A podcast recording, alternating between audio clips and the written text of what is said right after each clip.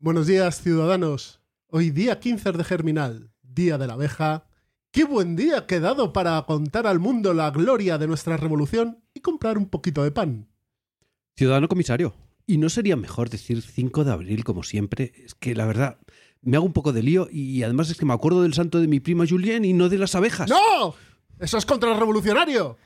Los meses del año y el santoral son símbolos de la opresión de la iglesia y de los nobles. Bueno, bueno, bueno, a mí me da igual cómo se llamen los días. Lo que quiero es una hogaza de pan ya. Ciudadano Boulanger, si buple, una hogaza tostadita. ¿Cuánto es?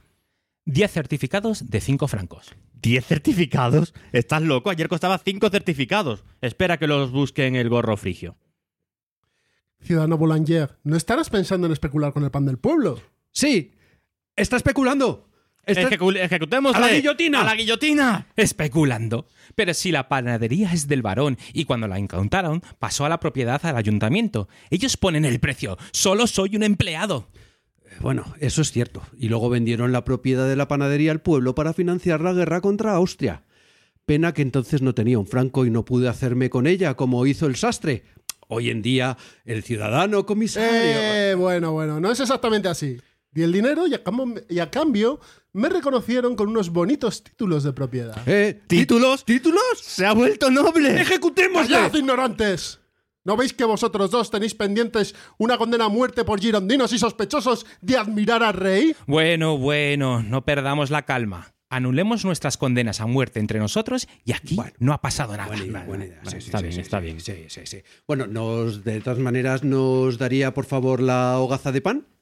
Aquí tenéis, ciudadanos. Son 10 certificados de 5 francos cada uno. ¡Diez certificados! ¡Especulador! ¡A la guillotina! ¡Fuerte!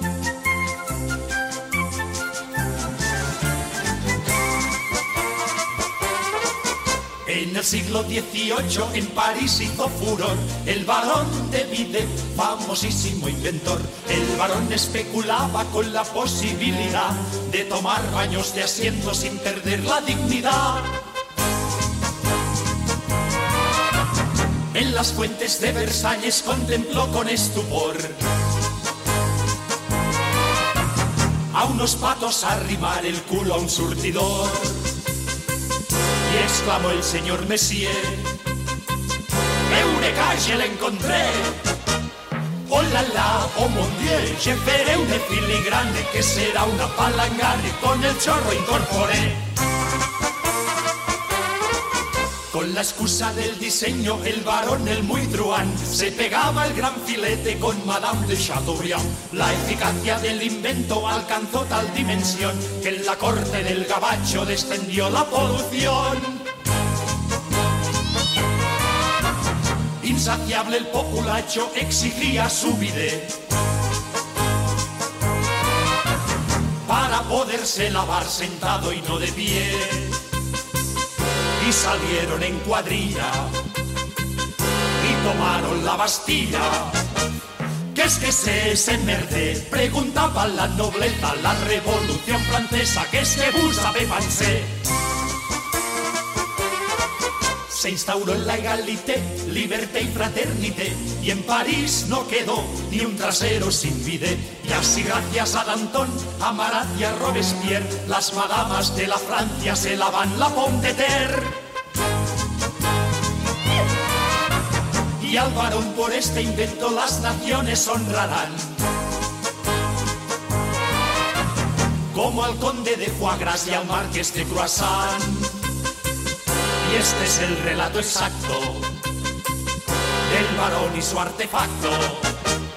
Y jamás hallará sensación más refrescante por detrás y por delante, por delante y por detrás. Y jamás hallará sensación más refrescante por detrás y por delante, por delante y por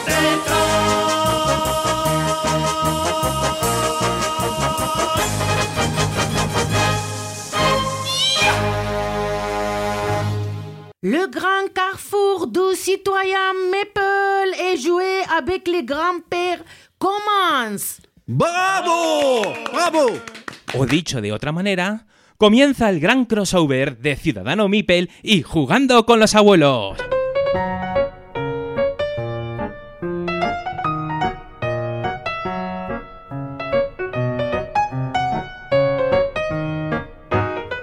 Hola a todos y bienvenidos a la Yayo Cueva. Os saludan Alejandro Torío, Eduardo Molins, Hola a todos. Miguel Baena Hola, jóvenes. y Jesús Neila. Hola, ciudadanos. Bueno, chicos, programa especial, ¿no? Programa especial. Ya tocaba, ya tocaba que hacía un añito, ¿eh? Justo. Nosotros hemos venido aquí a beber y a comer. y de A paso a fumar, grabar. a fumar a todos los vicios. Es Y que si se tercia, pues grabaremos algo también, ¿no? Y además, está bien que nos traigáis, porque últimamente habéis tenido una sección de frutos secos del Club Dragón, que así se renueva un poco esto. Un saludo, amigos del Club de Dragón. Pues a mí me hace mucha ilusión porque además esto lo queremos convertir en tradición, al menos una vez al año, ¿no? Cuando llegan estas fechas, pues nos juntamos aquí cuatro amigos el eh, de dos tradicional podcasts. cruce de febrero, Eso marzo, es, abril. Entonces, eh, muy bien, muy bien, muy Uno bien. Q2. Pues chicos, eh, vayamos a a ver, de, vayamos al turrón, ¿no? Y entonces, eh, Jesús, Cuéntame. ¿de qué vamos a hablar hoy? Bueno, pues hoy traemos, traemos una excusa para ponernos aquí finos, pero bueno, no, hoy, hoy vamos a hablar de historia, pero también vamos a hablar de un juego. Y vamos a hablar de Liberté, Michael, de Mark, Michael Wallace, iba a decir. El De primo el inteligente el de- primo inteligente de Martin Wallace.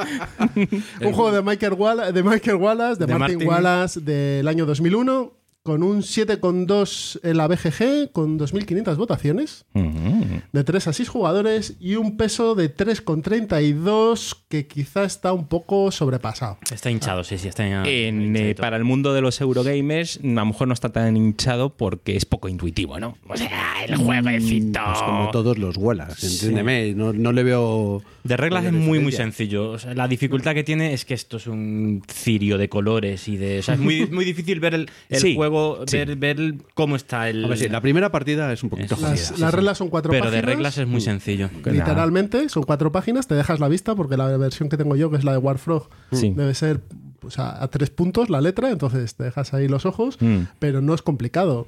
Tiene estas mini reglas y tal, pero bueno, ya iremos hablando. Y cuesta unos 50 euros de segunda mano. Actualmente no está en venta, no se ve mucho por los mercados de segunda mano. Yo lo compré. Ujú. Eh, En Alemania, Voy a lo- decir algo, pero lo vamos a poner en nuestra página tal, pero mm, en Amazon 72 pavos nuevo. Mm. ¡Corred que se acaban! ¡Insensatos! En la, en la BGG hay mucha gente que lo vende a buen precio. ¿eh? Mm. Podéis encontrar versiones ahí curiosas y por cincuenta y tantos euros, 60. De- de- de Pero no, no, no- no empecemos con él si quieren comprar. Primero vamos a hablar de él Eso, y sí. luego a ver si, si la gente pica o no pica. Eh, Jesús, decías que había. mm, Tú tienes la versión Tree Frog. Hay, dos, hay Hay diferentes otra versiones. versión, Ah, vale. eh, no sé de qué editorial es la otra, eh, pero la otra versión es más bonita. Sí. Yo la que jugué eh, previamente es a esa. A esa. Eh, cuando lo vi, digo, coño, estos colores Es no son los mismos. es la segunda edición, al parecer. Vale. Y esta segunda edición sí que tiene los colores más bonitos, el mapa es más bonito, las Mm. cartas están más tematizadas, bueno, más tematizadas, tampoco tiene mucha tematización, No, bueno. pero están más mejor maquetadas. Vale. Esta versión Y la letra ya no es tipo 3, sino que se le envía, será ¿no? 6, sí. no, la, la- la letra es más, más eh, amigable. Ujú. Pero la verdad es que este juego sí, bueno, es un juego de 2001 y se le nota. Claro. Se le nota sobre todo en el, Porque los en el abuelos envoltorio. os traemos juegos antiguos, ¿no? Eso es. Hombre, este tiene ya va para 20 años. Pues ¿eh? ahora 20 Hostia, años. macho, Sí, sí, sí, sí, no, sí, es una sí, tontería, pero son 20 Sí, años. sí. Los abuelos eran becarios entonces todavía. El rey Carol era cabo. Tengo, tengo aquí apuntado que eh, en el 2002 eh, quedó como finalista en el International Gamers Awards para General Strategy Multiplayer. Dice, ah, pues muy bien. Bien, Y- bien. Pues bueno, por lo menos quedó finalista. Pero el ganador en ese momento de ese premio, ese año, fue el San Marco. ¿Os suena? Yo no lo he jugado. No. ¿Os suena alguno? Vale. No, pero los Sé que otros es uno finalistas, bueno, ¿eh? algunos sí que me sonaban así. Sí, eh, a ti te, la alta tensión, ¿no? Te, la alta tensión sí te suena. Que no entiendo cómo, no sé, un ojo que ha ganado, pero no, no sé, ha pasado un poco sin pena ni gloria. Sí, Sí. El Medina sí que se oye un poco. el Medina de- sí. Sí, sí, sí. Mira, de aquí los finalistas, Alta Tensión, Genoa, Medina, Pampas Railroad, el San Marco y el ganador del El San Genoa Marco. lo tengo, fíjate. Uh, Nunca lo he jugado, pero lo tengo. tonto. Mentira, no lo tengo, lo tiene Juan Luis. lo llevé un día a su casa a ver si lo jugamos y no hubo manera. Un saludo a Juan Luis desde aquí que Sí. nos están oyendo. Sí. Un abrazote. Bueno, Eduardo, entonces, ¿y ¿cómo lo hacemos? Porque aquí hay morcilla histórica, aquí hay juego. mm, Bueno, vamos a hacer una cosa. Eh, vamos a, como vamos a hablar de la Revolución Francesa, si te parece, haznos un primer bosquejo de qué, qué es esto de la Revolución Francesa. Vale.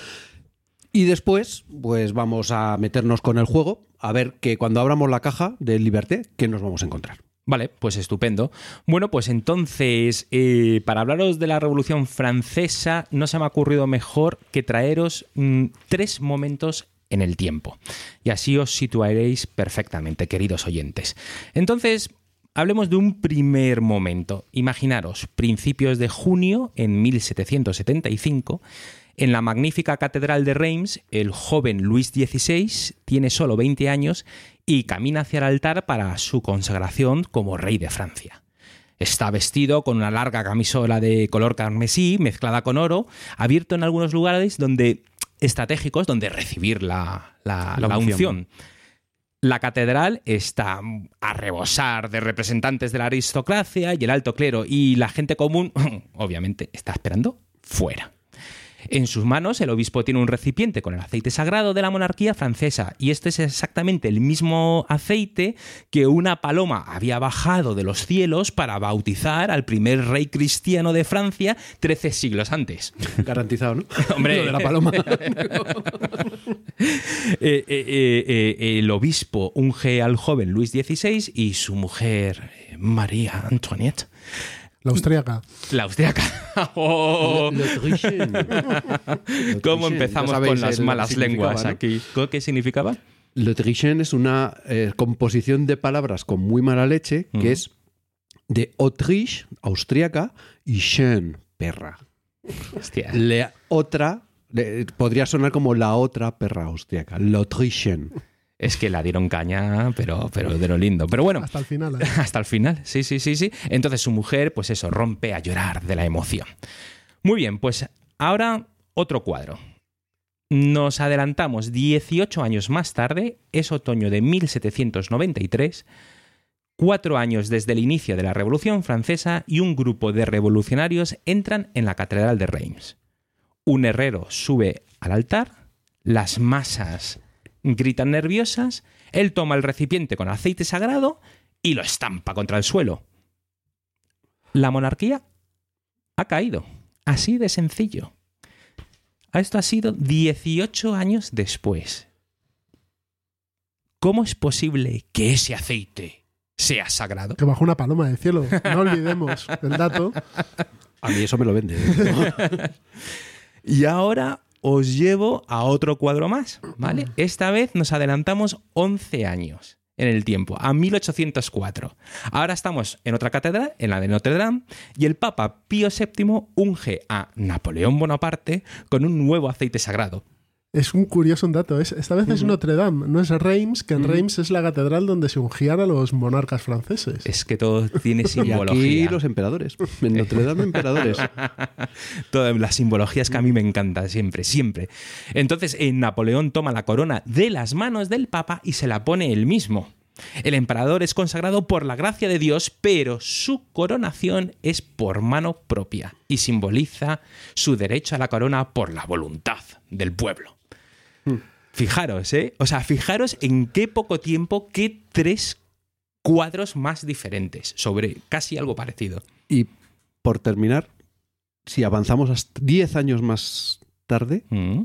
Tal día- 14, ¿no? tal día como hoy, hoy que es 5 de abril, hemos dicho que es el día de la abeja. Sí. Seis, seis, seis de abril. Germinal. 6, de abril, perdón. Ujú. Eh, día de la abeja. eh, ah, no, mierda. Lo hice pensando que íbamos a hacerlo ayer.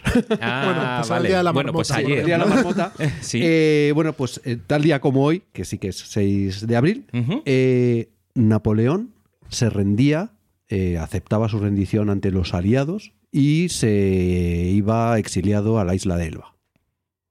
Toma ya. Y, ahí cierra el, el periodo de los últimos tre- 40 años. Eso es. Madre mía. Increíble. Entonces, eh, también os quería decir que esta introducción que, que- que personalmente a mí me ha encantado, no, ojalá fuese mía, pero esto viene de un curso que se llama Living the French Revolution and the Age of Napoleon, que es de Great Courses. Luego os pondré el enlace y es un curso, bueno, pues es un audio curso de la leche. 24 horas de curso, pero esta intro fue muy bonita. Sí, además, que- además te, te muestra Mm. que es la monarquía absolutista de Luis XVI, Mm. el, la pulsión revolucionaria con el shosho herrero, de los 10 años. el final de la revolución, que fue al, bueno, al final fue una dictadura lo que, lo que Sí, sí, claro. su- sufrieron los franceses, y el final de esa dictadura con, con la caída de Napoleón en el 14. Sí. De todas maneras, a ver, el, el periodo de la Revolución Francesa mm, en general es, bueno, al menos desde luego para mí, que me gusta la historia, era una gran desconocida. Hasta que nos hemos puesto a estudiar un poco el asunto. Sí, pero todos- Para preparar el todos programa. tenemos en la cabeza, todos hemos- Sí, hemos todo el mundo lo que piensa es, ah, pues sí, la revolución, tal, tomaron la Bastilla, salieron en cuadrilla, como hemos pasteles escuchado, y que coman esto. pasteles, le cortaron la cabeza al rey, chimpum. Y no sé cómo, de repente estamos jugando napoleónicos. No, tíos, vamos a ver. Fue un periodo de 10 ¿Qué años. material nos ha dado de, de- de juegos este? Sí, pero de los 10 años de, de los 10 años de revolución, realmente hay, hay poco. O sea, hay poco juego y poca historia. Y, y- y es un periodo complicadísimo, lleno. O sea, lleno de sucesos, lleno de eventos, lleno de cosas súper icónicas que a medida que las vayamos diciendo, seguro que os suenan, pero ah, vamos a yo, no, yo hace una semana, desde luego, no sabía, eh, o dos semanas, vamos, cuando empezamos a hablar de este programa, no sabía colocarlas una detrás de otra. De hecho, mucha gente considera que la Revolución Francesa es el comienzo de la edad contemporánea, Sí. el final de la edad Sí, moderna y el es. comienzo de la edad contemporánea, porque no había sucedido nada igual. Hay una ligera similitud con la Revolución Americana, pero con muchos factores totalmente diferentes entre una y otra. Y, Hombre, la Revolución y- Americana es la chispa que inició la francesa. Sí, pero era más una revolución de independencia de unas colonias Sí, que, sí, sí, que pero- esto, que era en, en la propia metrópoli. Que- que un cambio todo. de régimen. Tenía una cosa fundamental en la Revolución Francesa, que es el cambio de ideas que hay en los primeros años sobre el, el- dónde reside la soberanía Sí, nacional. sí, Que eso es aquí- un cambio eh, radical. Aquí- Y de hecho, una de las cosas que más me llamó la atención cuando empezamos a documentarnos de esto fue que Luis XVI siguió siendo rey durante tres, cuatro años más, pero ya no era rey de Francia. Era rey de los franceses, porque ya la soberanía nacional no residía en el rey de Francia por, mm, Mm. por man- tanto por la gloria de Dios, efectivamente, sino que residía en todos los ciudadanos franceses. La paloma, la paloma. Esto- eh, ver, perdón, Eh, perdón. No, perdona, es- no es por la gloria de Dios, es o por la gracia de Dios o por la gloria de mi madre. Esto los, los, los Entonces eso me llamó muchísimo la atención. ¿eh? ingleses de, de, la- de Albión lo hicieron ciento y pico años antes con la restauración de Carlos II. Cuando le dijeron, Efectivamente. ¿Tú viste lo que te le pasó al que estuvo antes? Pues como no quieres que te pase ¿Quieres esto a ti, ya sabes lo que tienes que hacer. Eso es. Qué bien tirada esa. Muy bien. Bueno, pues eh, eh, eh, el juego, ¿no? ¿Qué- ¿Nos qué- contáis vosotros el juego que lo habéis jugado más, mm, principalmente? Sí. ¿Qué, qué nos encontramos? Ver, ¿Qué, Cuando uno abre la caja de Liberté, sea la edición que sea, lo va a encontrar para empezar es mucha madera. Porque es, es un juego que trae bastantes bloques de madera, bastantes eh, peones y un montón de cartas. Y un tablerito, ¿no? Eh, es un juego basado en la mecánica de mayorías, ¿no, Miguel? Eso es, en mayorías. Eh, al final eh, es un juego de tracks, de muchos tracks, eh, con forma del mapa de Francia. Pero al fin y al cabo lo que estás manejando son muchos tracks. Mm, Nada sí. más. Es un juego en el que vamos a. Bueno, simula cuatro votaciones durante la Revolución Francesa. Creo recordar que en el 92, 94, 96. Vale. Y no- y- Sí, son sí. cuatro periodos, digamos. Sí, cuatro periodos. Cada uno con una- o- Sí. Mm. Entonces nosotros tenemos que ir moviendo nuestros hilos en las sombras para favorecer el- unas, unas determinadas mayorías. Y en función de esas mayorías se van a repartir unos puntos de victoria. Perfecto. Eh, quede- mm, tiene que quedar claro que los jugadores no van a representar ninguna de las tres facciones que hay. En el juego hay tres facciones que son los monárquicos, representados con los mm, bloques eh, Blancos. blancos. los girondinos o moderados, representados con los bloques azules, y los jacobinos o radicales, representados con los rojos. ¿no? Los jugadores no van a representar una de esas tres, sino que van a eh, colocar influencia de los tres eh, de las tres facciones a su, a su gusto para ganar el, el- el juego y para subir en los puntos de victoria, que al final esto se gana por puntos de victoria. ¿no? Entonces, no te van a asignar el bando moderado y tú vas a tener que pelear con los moderados Eso para que ganen la Mm. revolución. Eso es, es No, curioso. no sé, que- creo que fuiste tú el otro día, Miguel, que hacías una comparación de... Es como si fuéramos los famosos banqueros del Pax Renaissance. Es decir, tú Sí. apuestas por una facción Sí, o tiene- tiene apuestas... sí, sim- similitud en ese sentido. en ese que sentido, en que Pax decir, no llevas, no llevas a los girondinos o no llevas a... Sí. que, de hecho, bueno, luego lo contarás, pero es que alguien puede controlar una facción de los eh, Jacobinos, por los ejemplo. jacobinos en una provincia y otro también tiene sus propios jacobinos en esa misma provincia. Efectivamente. Igual- En el Pax Renaissance la comparación era con las religiones del Pax Renaissance, que tú realmente tú ves ahí ves piezas de distintos colores, cada uno corresponde a una religión, aquí es algo similar pero con, con una facción diferente. Y efectivamente, tú simplemente, o sea, mm, el objetivo es el objetivo tuyo es tener la máxima influencia en el gobierno, en el gobierno que salga en el gobierno o en su defecto en la, en la oposición. Vale. Eh, para ello, eh, lo que tienes que hacer es promover el voto de a uno de, la- de las, de esas tres facciones. Si eres el que más influencia tiene en el gobierno, en el partido del gobierno, pues te vas a llevar más puntos de victoria. Te llevas cinco puntos de victoria si eres el primero en, en el gobierno, de- el primero que tiene influencia en la facción que ha ganado las elecciones. Dos puntos si eres el segundo. Y tres puntos si eres el que tiene más influencia en la facción, que es el segundo partido, ¿vale? Y aquí hago un pequeño parón. Entonces, eh, ¿os habéis quedado con la idea clara esta de que va a puntos de victoria? ¿Os habéis quedado claro de eh, mi objetivo es eh, esa facción que gana?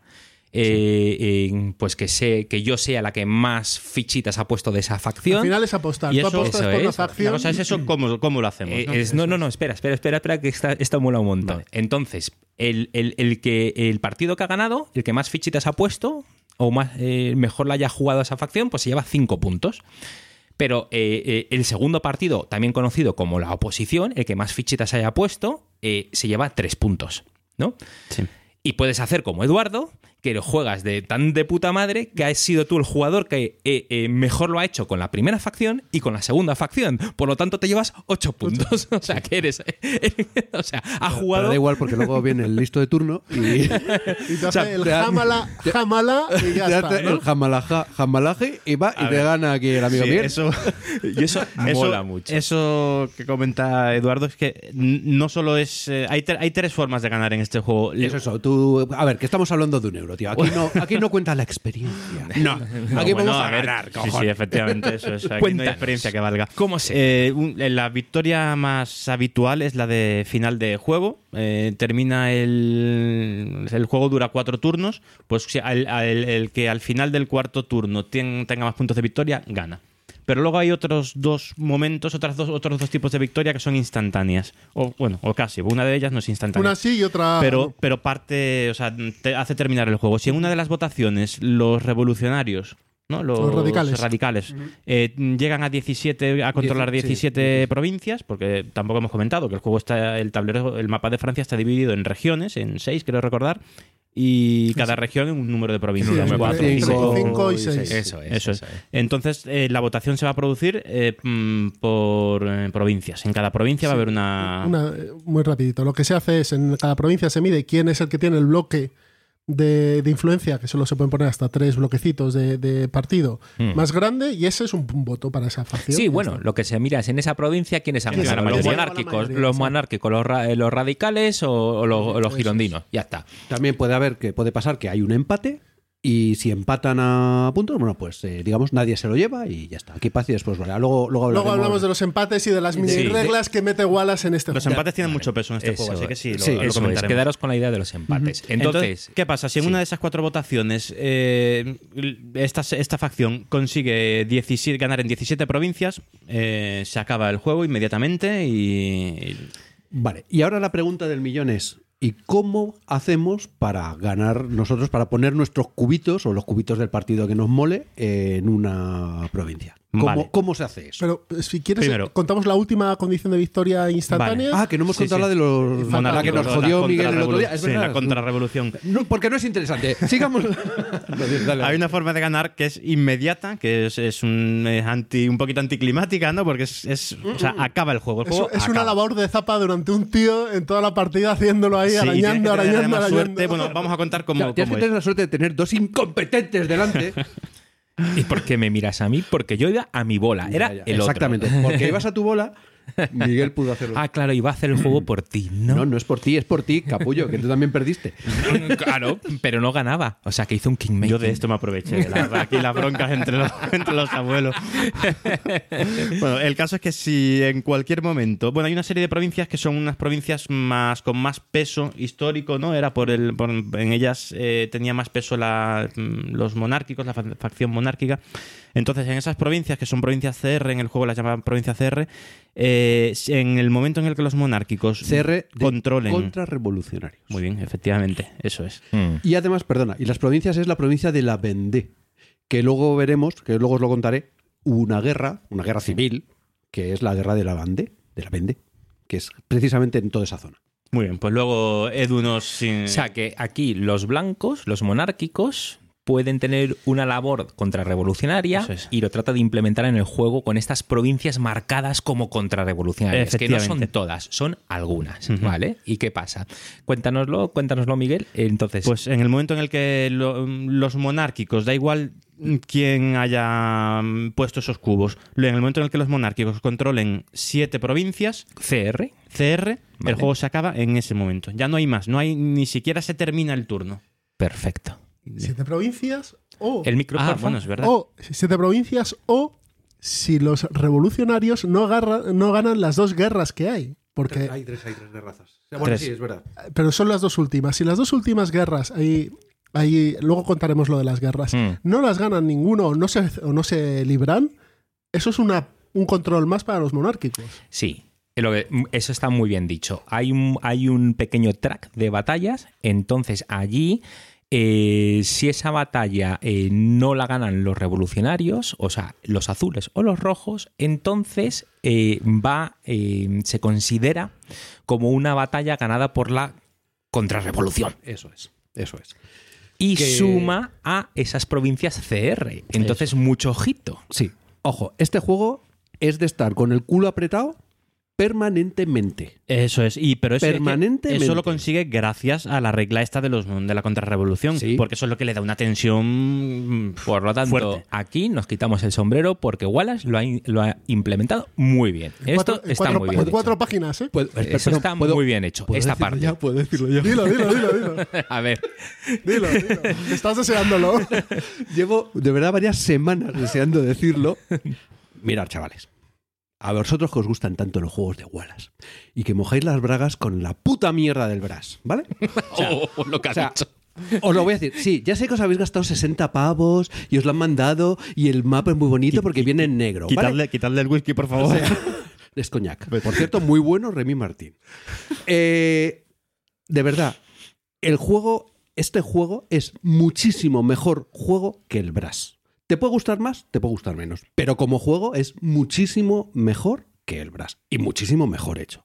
Y esa tensión que tiene este juego, vamos, no la tiene el Brass ni en, vamos, ni, ni en días de fiesta. O sea, Bueno, dicho esto, son le quitamos, le quitamos el micro, volvemos a nuestras y cositas. y dicho eso, hasta luego, chaval. Edita, edita eso, Jesús.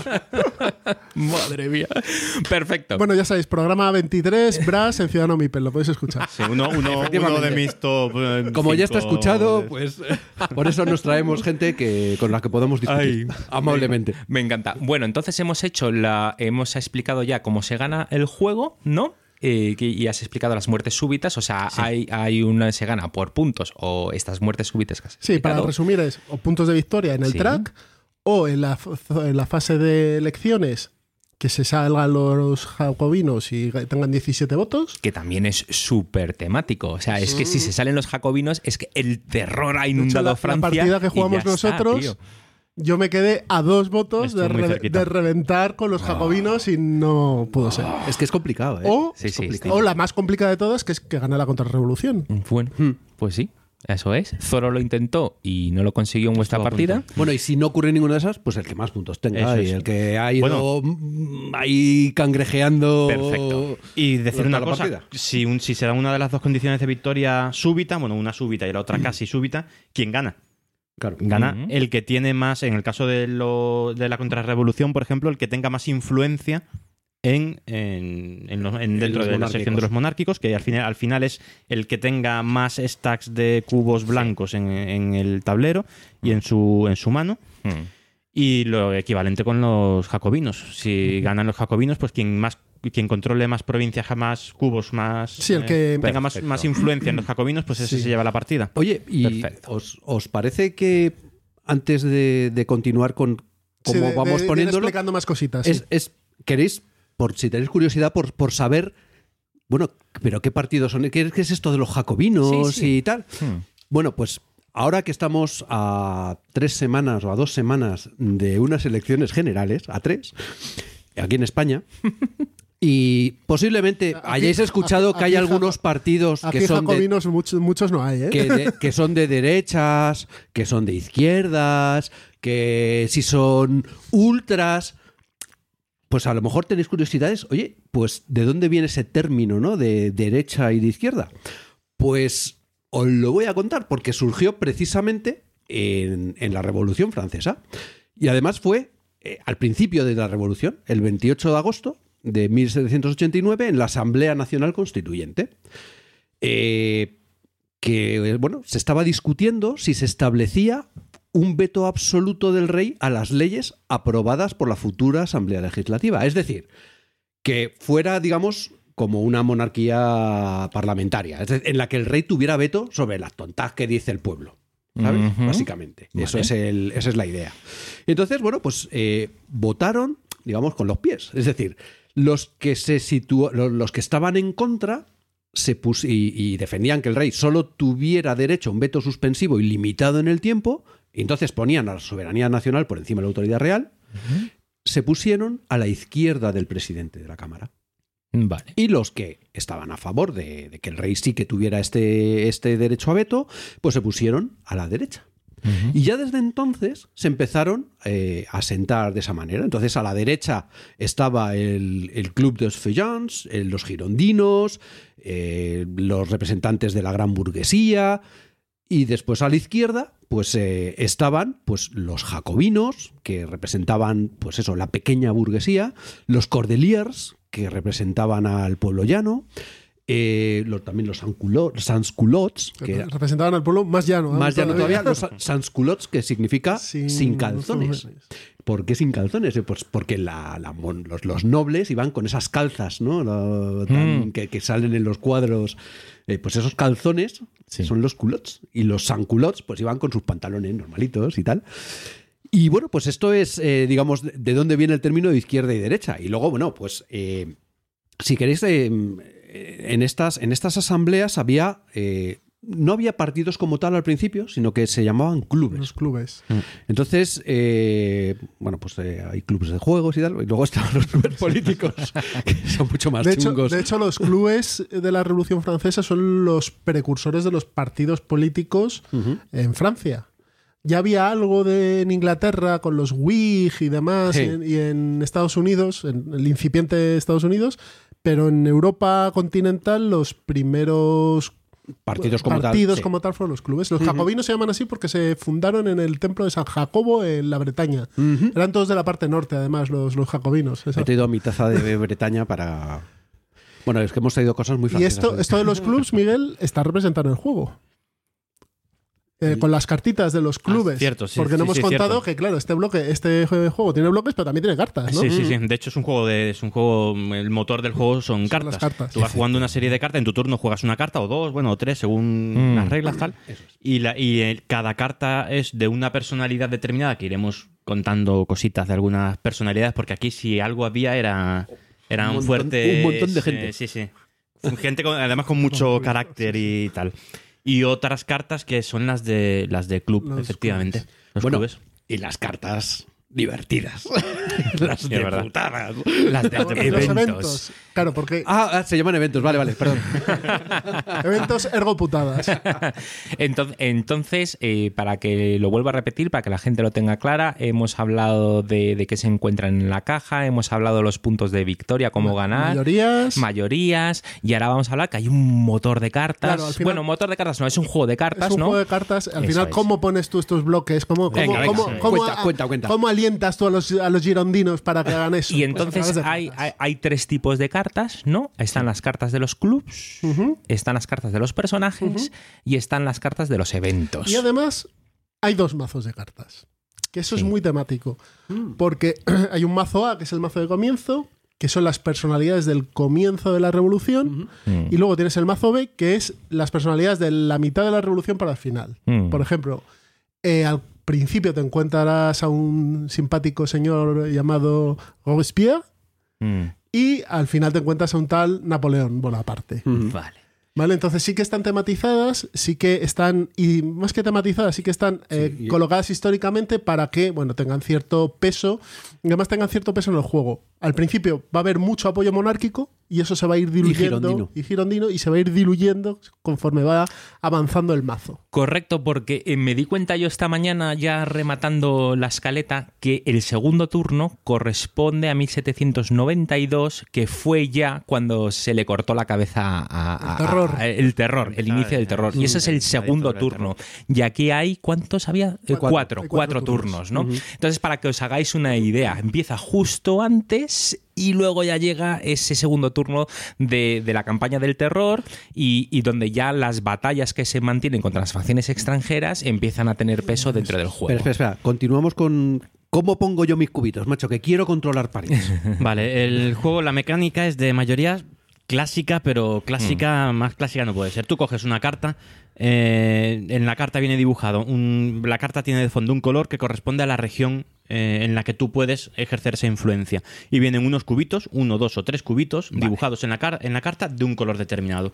Entonces, si juegas esa carta, te está diciendo que puedes colocar el número de cubos que viene en la carta Mm. de la facción que, que viene dibujada. Por, el ej- por ejemplo, Mirabeau son tres cubos azules. Por en la ejemplo. región que sea, que ahora mismo no me Pues puedes poner tres cubos eh, moderados en la región de la Bretaña. dividido, o en una, en dos o en Claro, tres es provincias. en la región. La región Es en es, la región. el bloque grande, pero luego la región se divide en Sí, provincias. y puedes dividir esos tres bloques, o los dos, que te- lo que diga la carta, los puedes dividir en, en cualquiera de esas provincias. Hay una pequeña regla de, de colocación de bloques. Es tú no puedes colocar más de tres bloques de una facción en, controlada por ti Sí. en una provincia, Mm. ¿vale? O sea que el No, stack, espera, espera, el perdón, stack perdón. tiene O sea, una altura máxima de 3. Eso es. Exacto. El O exactamente. sea, el tú no puedes colocar un bloque de 20 No, no, no, efectivamente. Qué lo bien, máximo, me, qué bien me explico, ¿no? lo, El máximo, stack- lo máximo es de, es de tres. Pero luego está el tema de no puedes tener más de un grupo controlado por ti en una provincia. Eso Eso es. es. En cada provincia solo puedes mm, fomentar Sí. el voto de una facción pero determinada. es lógico. Dice, a ver, a ver, Torío, tú en esta provincia, ¿a qué vas? ¿A rojos o azules? Pero no me vayas a los dos porque no. Entonces tienes que tener muy claro a lo que vas a apoyar en esa Bueno, provincia. eso se hace mucho, ¿eh? Ponerle una velita a Dios y al diablo. Eso es. Ya, Hombre, pero de por- hecho, en este juego lo haces, ¿eh? Lo que pasa es que en provincias distintas. En provincias Tú, tú distintas. estás intentando que gobiernen los rojos. Eso es. Pero en provincias Pero por si con una acaso, velita al Yo monárquico. voy a poner aquí unos, blan- unos cubitos blancos que no valdría mal. Aquí al ladito.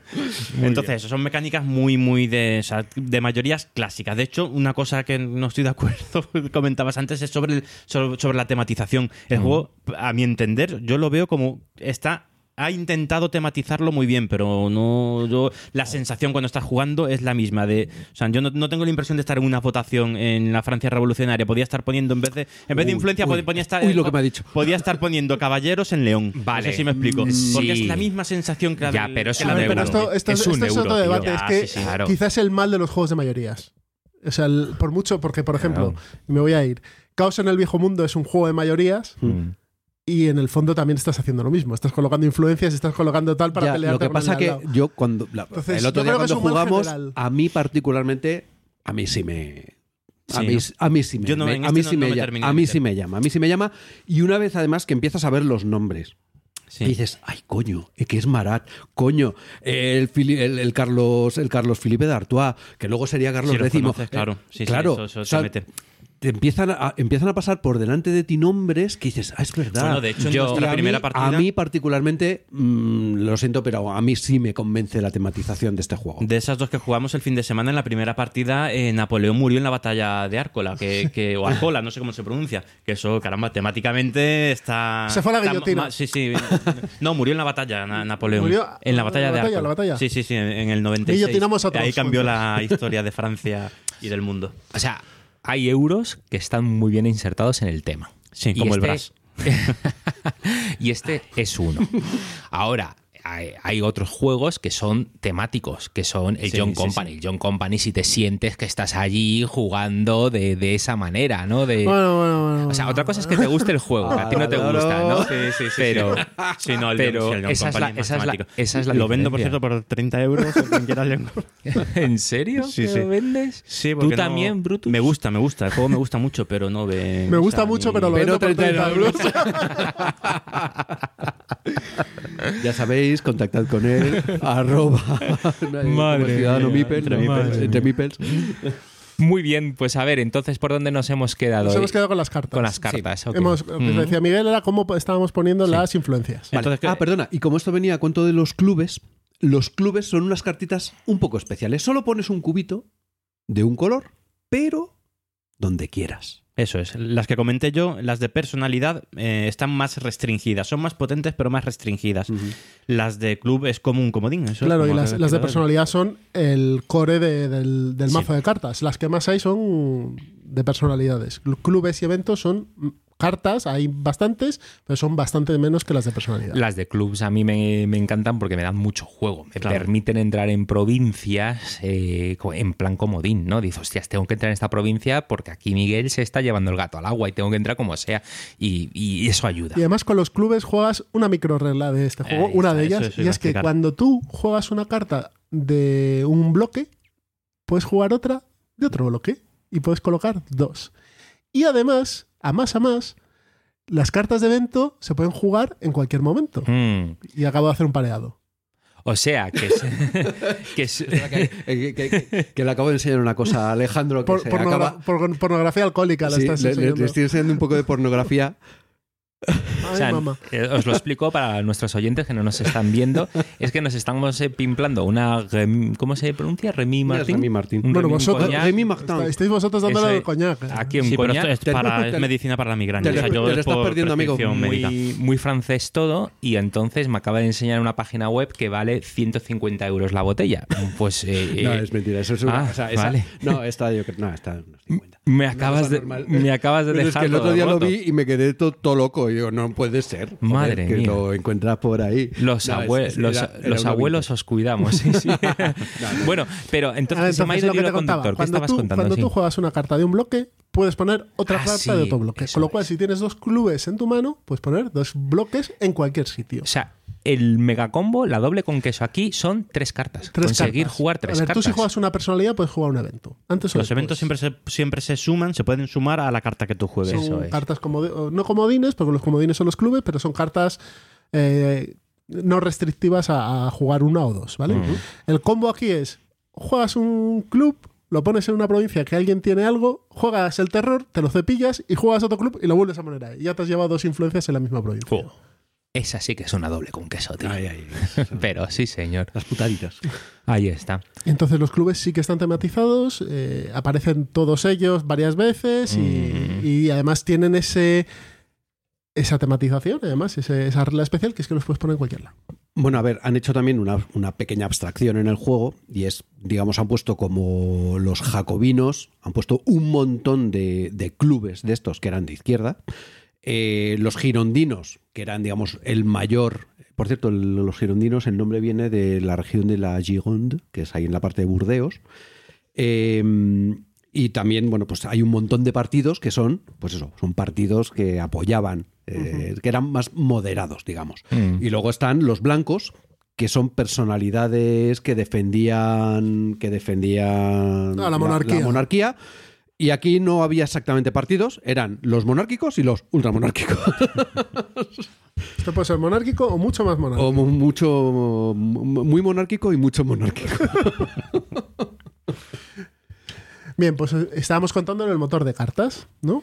Eh, tres de los bloques por personalidades y los clubes. Y nos quedan los eventos, algún evento que queráis mencionar, porque son muy chulos los eventos. Sí, los ¿no? eventos, la verdad es que ahí el tema está, está bien, bien metido porque además tú los provocas. Es decir, eh, hay eventos como, por ejemplo, no me recuerdo el del hambre. El hambre, el sí, hambre del- es muy habitual. Además, ese es el, al- em- está en el, en el mazo A, que Sí. es muy temático también, por las malas cosechas previas a la resolución. Eh, Hombre, claro, es que si hablas de la Revolución Francesa tienes que hablar de ham- hambre, ¿no? Y aquí sale esa carta de hambre. salen, además, de hecho Eh. hay bastantes Hay varias, hay cartas, varias, sí. cartas de hambre. Tú juegas esa carta y con esa carta lo que haces es quitar eh, un cubo de... Eh, Eh, un que- cubo de o del rojo o del azul de cualquier provincia. O sea, una fichita. Sí, un, una, sí, una- un voto, De- digamos. ese. Eso es, de cualquier provincia. Con lo cual, si están, imagínate, cada uno tiene tres, Ujú. pues lo quitas a Creo- uno creo, y que no es ese. y Espera, tienes que me estoy acordando. Ese es el fervor religioso. Mm. El hambre es que quitas un bloque de cualquiera de los que esté en el gobierno, de las facciones que, de No, la no, facción no, que está en el gobierno. ¿No es esa? No, no, la- para estar en el gobierno, los que están en el gobierno pueden hacer purgas. Vale, ese es el de la purga, vale. Es de la se, purga. se pueden sí, hacer sí. cosas muy, muy bonitas. Quedaros con la idea de el, el hambre. Entonces, empezamos con el hambre. Un bloque de cualquier color. Perfecto. Rojo o azul, el blanco no. No, los No, monárquicos no, los pasan hambre. es- es- Y Luego, toman, y toman coñac. luego, cuando empiezas a jugar el segundo en turno, que entran las nuevas cartas, y aparece una cosa que es la purga. Y en la purga te preguntan y te dicen, oye, ¿estás en el gobierno? Y dice, pues si estás en el gobierno, sí que puedes jugar esta carta de purga. Y la purga, pues ya no me acuerdo lo que hace, pero me parece que quita bloques enteros, si no me equivoco. O sea, la monta la, La de- purga de- lo que hacía era que era... Quitarte personajes. Sí. Ah, eso es, la purga quita personajes. Pero tienes que estar en el gobierno. Entonces os puede pasar, como me pasó a mí, que tan pardillo como yo... eh, Claro, dicen que en la oposición, ¿quién, ¿a quién va a purgar la oposición? Claro, la oposición no purga. La purga mientras estoy aquí en la posición. ¿no? A, ver qué me, a ver qué me pasa.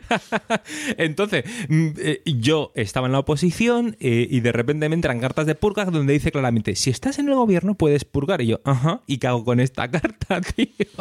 Niños, Llorar. Tomad nota del siguiente yayo consejo. Si vais al gobierno, controlad el Ministerio del Interior. Absolutamente. Y esto, Continuamos. Y esto vale para los juegos de so- soviéticos y, Y todos. Y para luego está la de fervor religioso también, que también eliminaba bloques de. Lo que pasa es que no me acuerdo, creo que eliminaba cualquier tipo de bloque o, o algo así. Ya no me Esta no me acuerdo. bueno, Esta aparece en el, en primer mazo. también además, también solo. está tematizado porque eliminaba o rojos o azules. Tampoco afecta a los monárquicos. Ujú.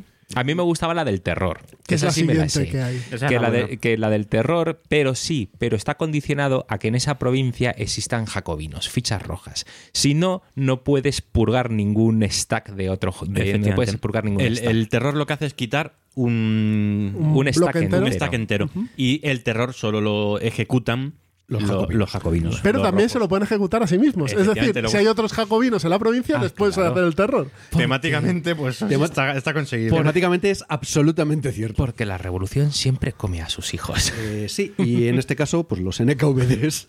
Tienes que tener tu NKVD puesto ahí, que es lo que decía Jesús.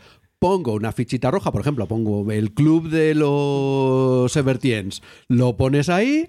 Juego el mm, terror. De Toma- juego el terror, me terror. cargo todo el stack de tres jacobinos que hay ahí, o de, de- perdón, de tres jacobinos. O O monárquicos, de tres o monárquicos, moderados. o de tres lo que sea. Y ahora Y tengo mayoría. yo Mm. la provincia.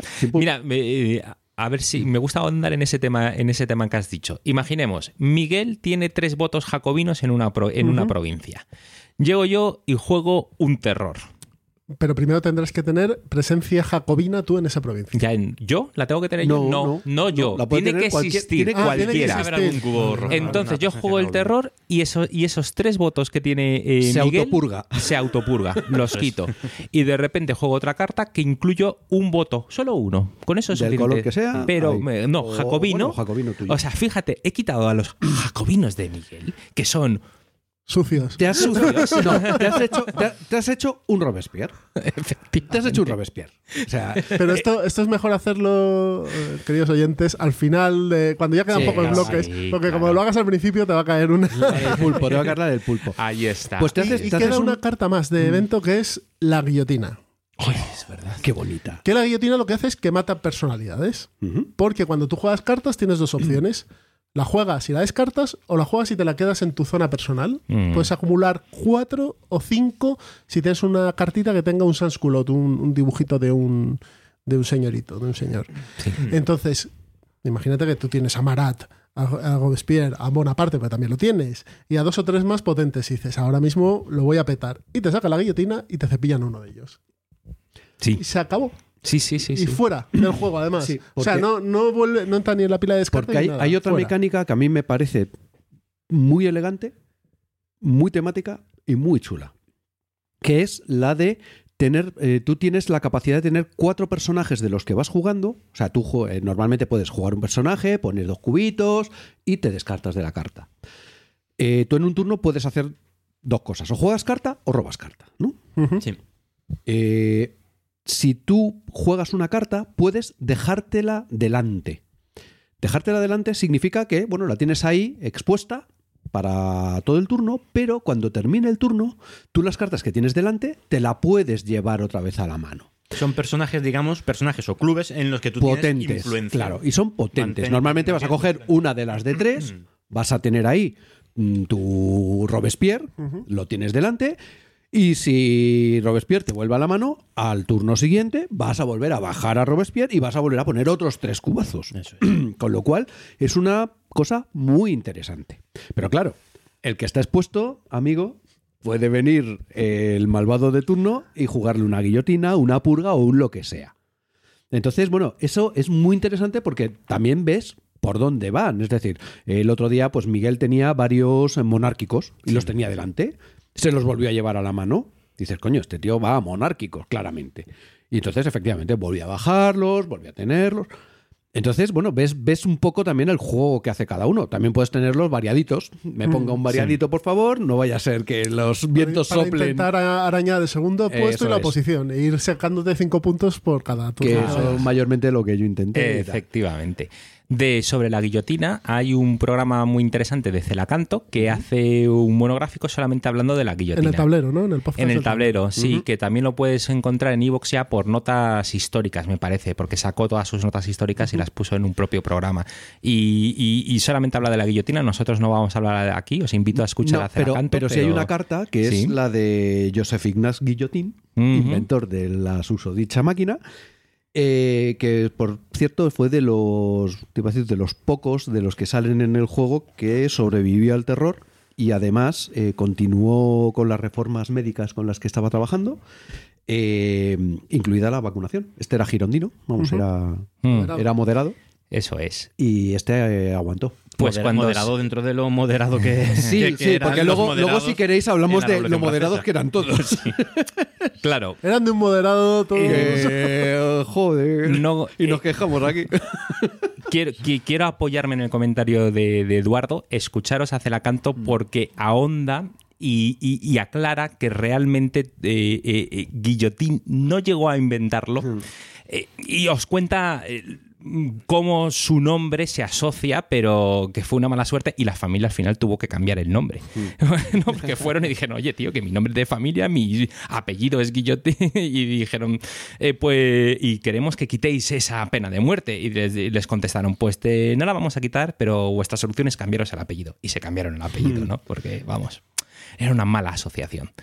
Muy bien, más hemos hablado de cartas, hemos hablado de colocación de bloques. Nos falta el turno, que son los cuatro turnos. ¿Y cómo va? Porque, claro, este es un juego con tutorial. Empiezas un turno muy sencillito y el juego te va llevando a introducir más reglas según van pasando los cuatro turnos, ¿no, Miguel? Sí, en el, en el primer turno hay un par de cosillas que no, que no están activas, digamos. Una, una de ellas son, son las batallas, de las que no hemos hablado, que es una mecánica que está metido ahí un poquito de pegote, pero bueno, de, temáticamente también está bastante interesante las batallas. Sí, sí. Tiene mucha, mucha importancia. Mucha Sí. importancia. Y las batallas, al final de cada turno hay una batalla que da bastantes puntos de victoria, porque además este es un juego que mm, se gana, o sea, se consiguen muy pocos puntos de victoria. Hay una batalla que te da, te puede llegar a dar hasta 5 puntos de victoria, es mucho. Entonces, en, en ese primer turno no hay, no hay batalla. Entonces no- te olvidas de una de las reglas que es la de los generales, los generales y los tanques. De eso, bueno, los tanques, los Cañones. cañones. Los cañones. sí, pero está Me, bien. me he adelantado un siglo. Ejércitos. Ejércitos. Ejércitos, vale. Pero está, está bien tirada. Tu primer turno, 19 en 1791, no hay batalla. Todavía Eso no se han iniciado las batallas. Y de hecho tampoco están todos los bloques. incluidos en Cierto. el juego. Perfecto, to- todavía no están todos. Entonces, esa primera regla, tú vas a ver una, una serie de personalidades. Bueno, de hecho, vas a ver dos nada más, porque en el primer bloque, en el primer mazo de cartas, solo hay dos generales. Eh, los vas a ver, pero no, no tienen uso más que colocar la influencia, nada más. Esa es una, una de las primeras reglas que no se da en el primer turno. Y otra que no se da hasta el tercer turno es la de, lo, la, de la victoria contra revolucionaria. Lógico también, hasta el 94, ¿no? Fue cuando... mm, eh, a partir de ese momento es cuando la contrarrevolución puede triunfar. Es un coin esto. y, los, y los puntos de victoria. ¿no? Y de la las tercera, provincias. eso es, son los puntos de victoria. Hay una serie de provincias que se consideran más eh, de mayor importancia en las elecciones y eh, el que controle eso, el que controle esas provincias, por cada una de esas provincias te va a dar uno o dos puntos de Sí, es victoria. un chollito que te llevas en las Sí. elecciones. Y pero solo eso solo entra en juego a partir de creo que también del tercer turno, turno. tres, sí. Entonces poco Para- a poco va metiendo Para esa- que nos hagáis- os hagáis una idea, el turno se divide en juego, juego- o sea, el, el principal bloque es colocar bloques con las cartas, luego viene la fase de batallas, que en el primer turno, como ha dicho Miguel, no hay.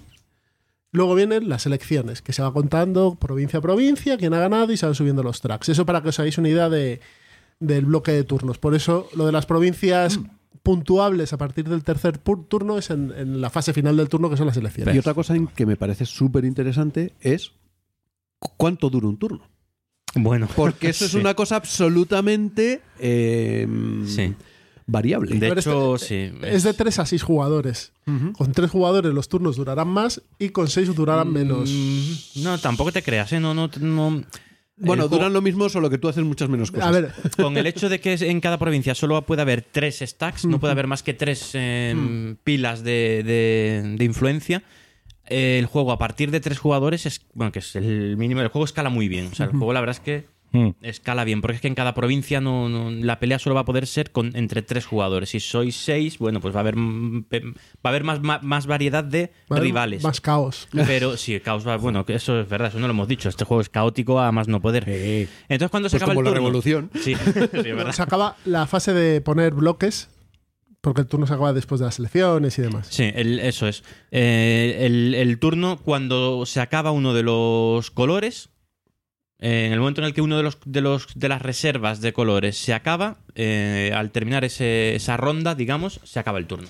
Vale, vuelvo a acentuarlo eh, porque quiero que la gente lo tenga súper claro.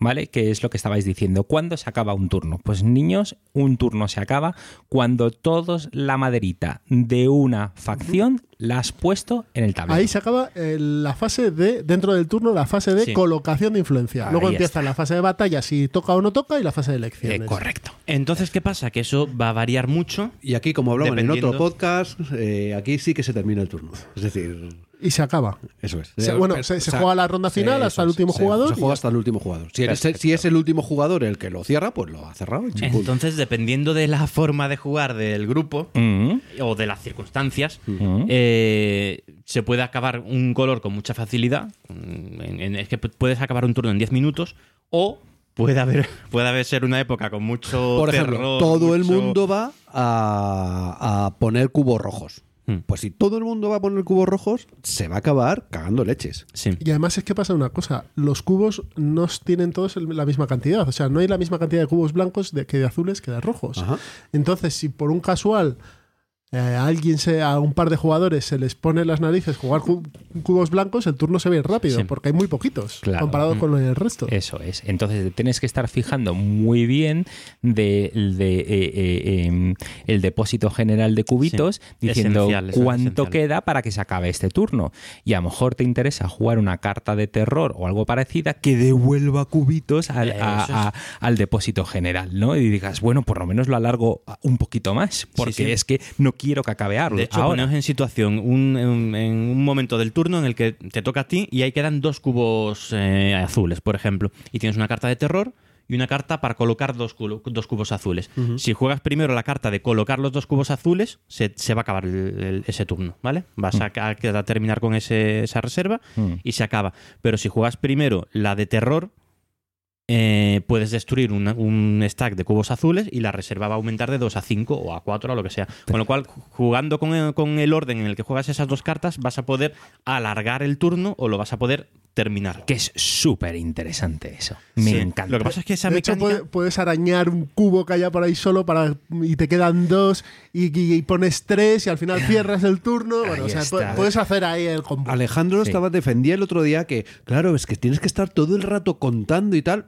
y yo creo que no. O sea, tienes que, más o menos tienes una idea, pero no. O sea, de verdad no puedes estar contando las 30 provincias, este lleva 16 del blanco, 3 del negro y 3 no sé qué. Joder, no. No sé, creo yo que no, ¿eh? No. Ya, eh, vamos a ver, eh, ya me ade- adelanto. Pero yo creo que son estilos de jugar, ¿eh? Eh, a mí- yo ya me adelanto, el juego me parece muy bueno, pero a mí se me hace un poco de bola, no llega a tocar mi, mi- mi fibra sensible porque me encuentro que todo el tiempo estoy contando. Estoy contando cuántos apoyos tiene Miguel, cuántos apoyos a, a lo que va Miguel, a lo que va Eduardo, a lo que va Jesús.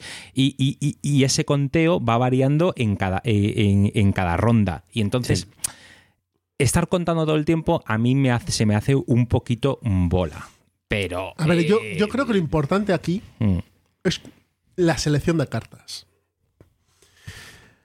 Porque puedes tener el, el vicio de irte a la zona de París, que por un casual es eh, cuando se hacen las elecciones te llevas tres votos de Sí, esa es zona. verdad, París es mucho más importante. y meterle mucha caña ahí y, de- y desatender las otras provincias. Y creo que tienes que ir jugando en todo el mapa de Francia. Mm. Tienes que ir cogiendo cartas de todas las provincias e ir colocándote.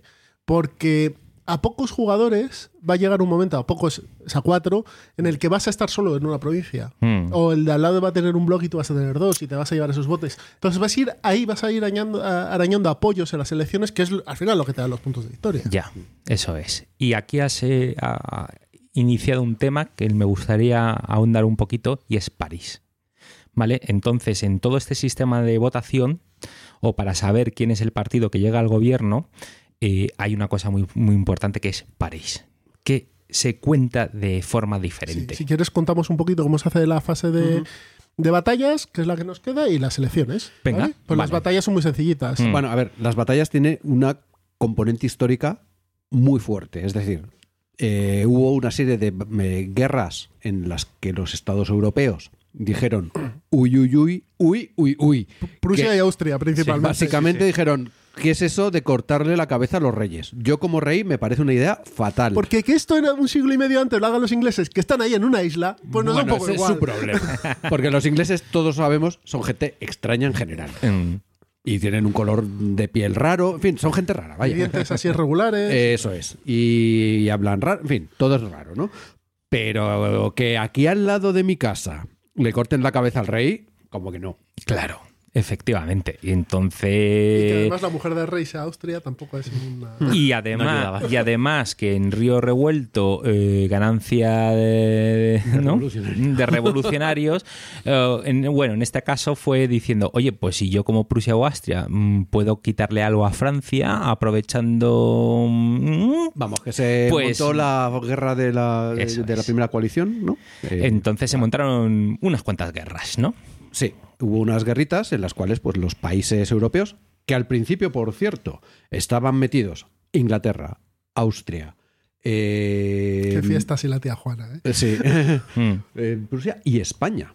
Mm, No lo Eh, sabía perdona, yo. y Holanda, perdona, Ah, Prusia no, eh, vale. Holanda.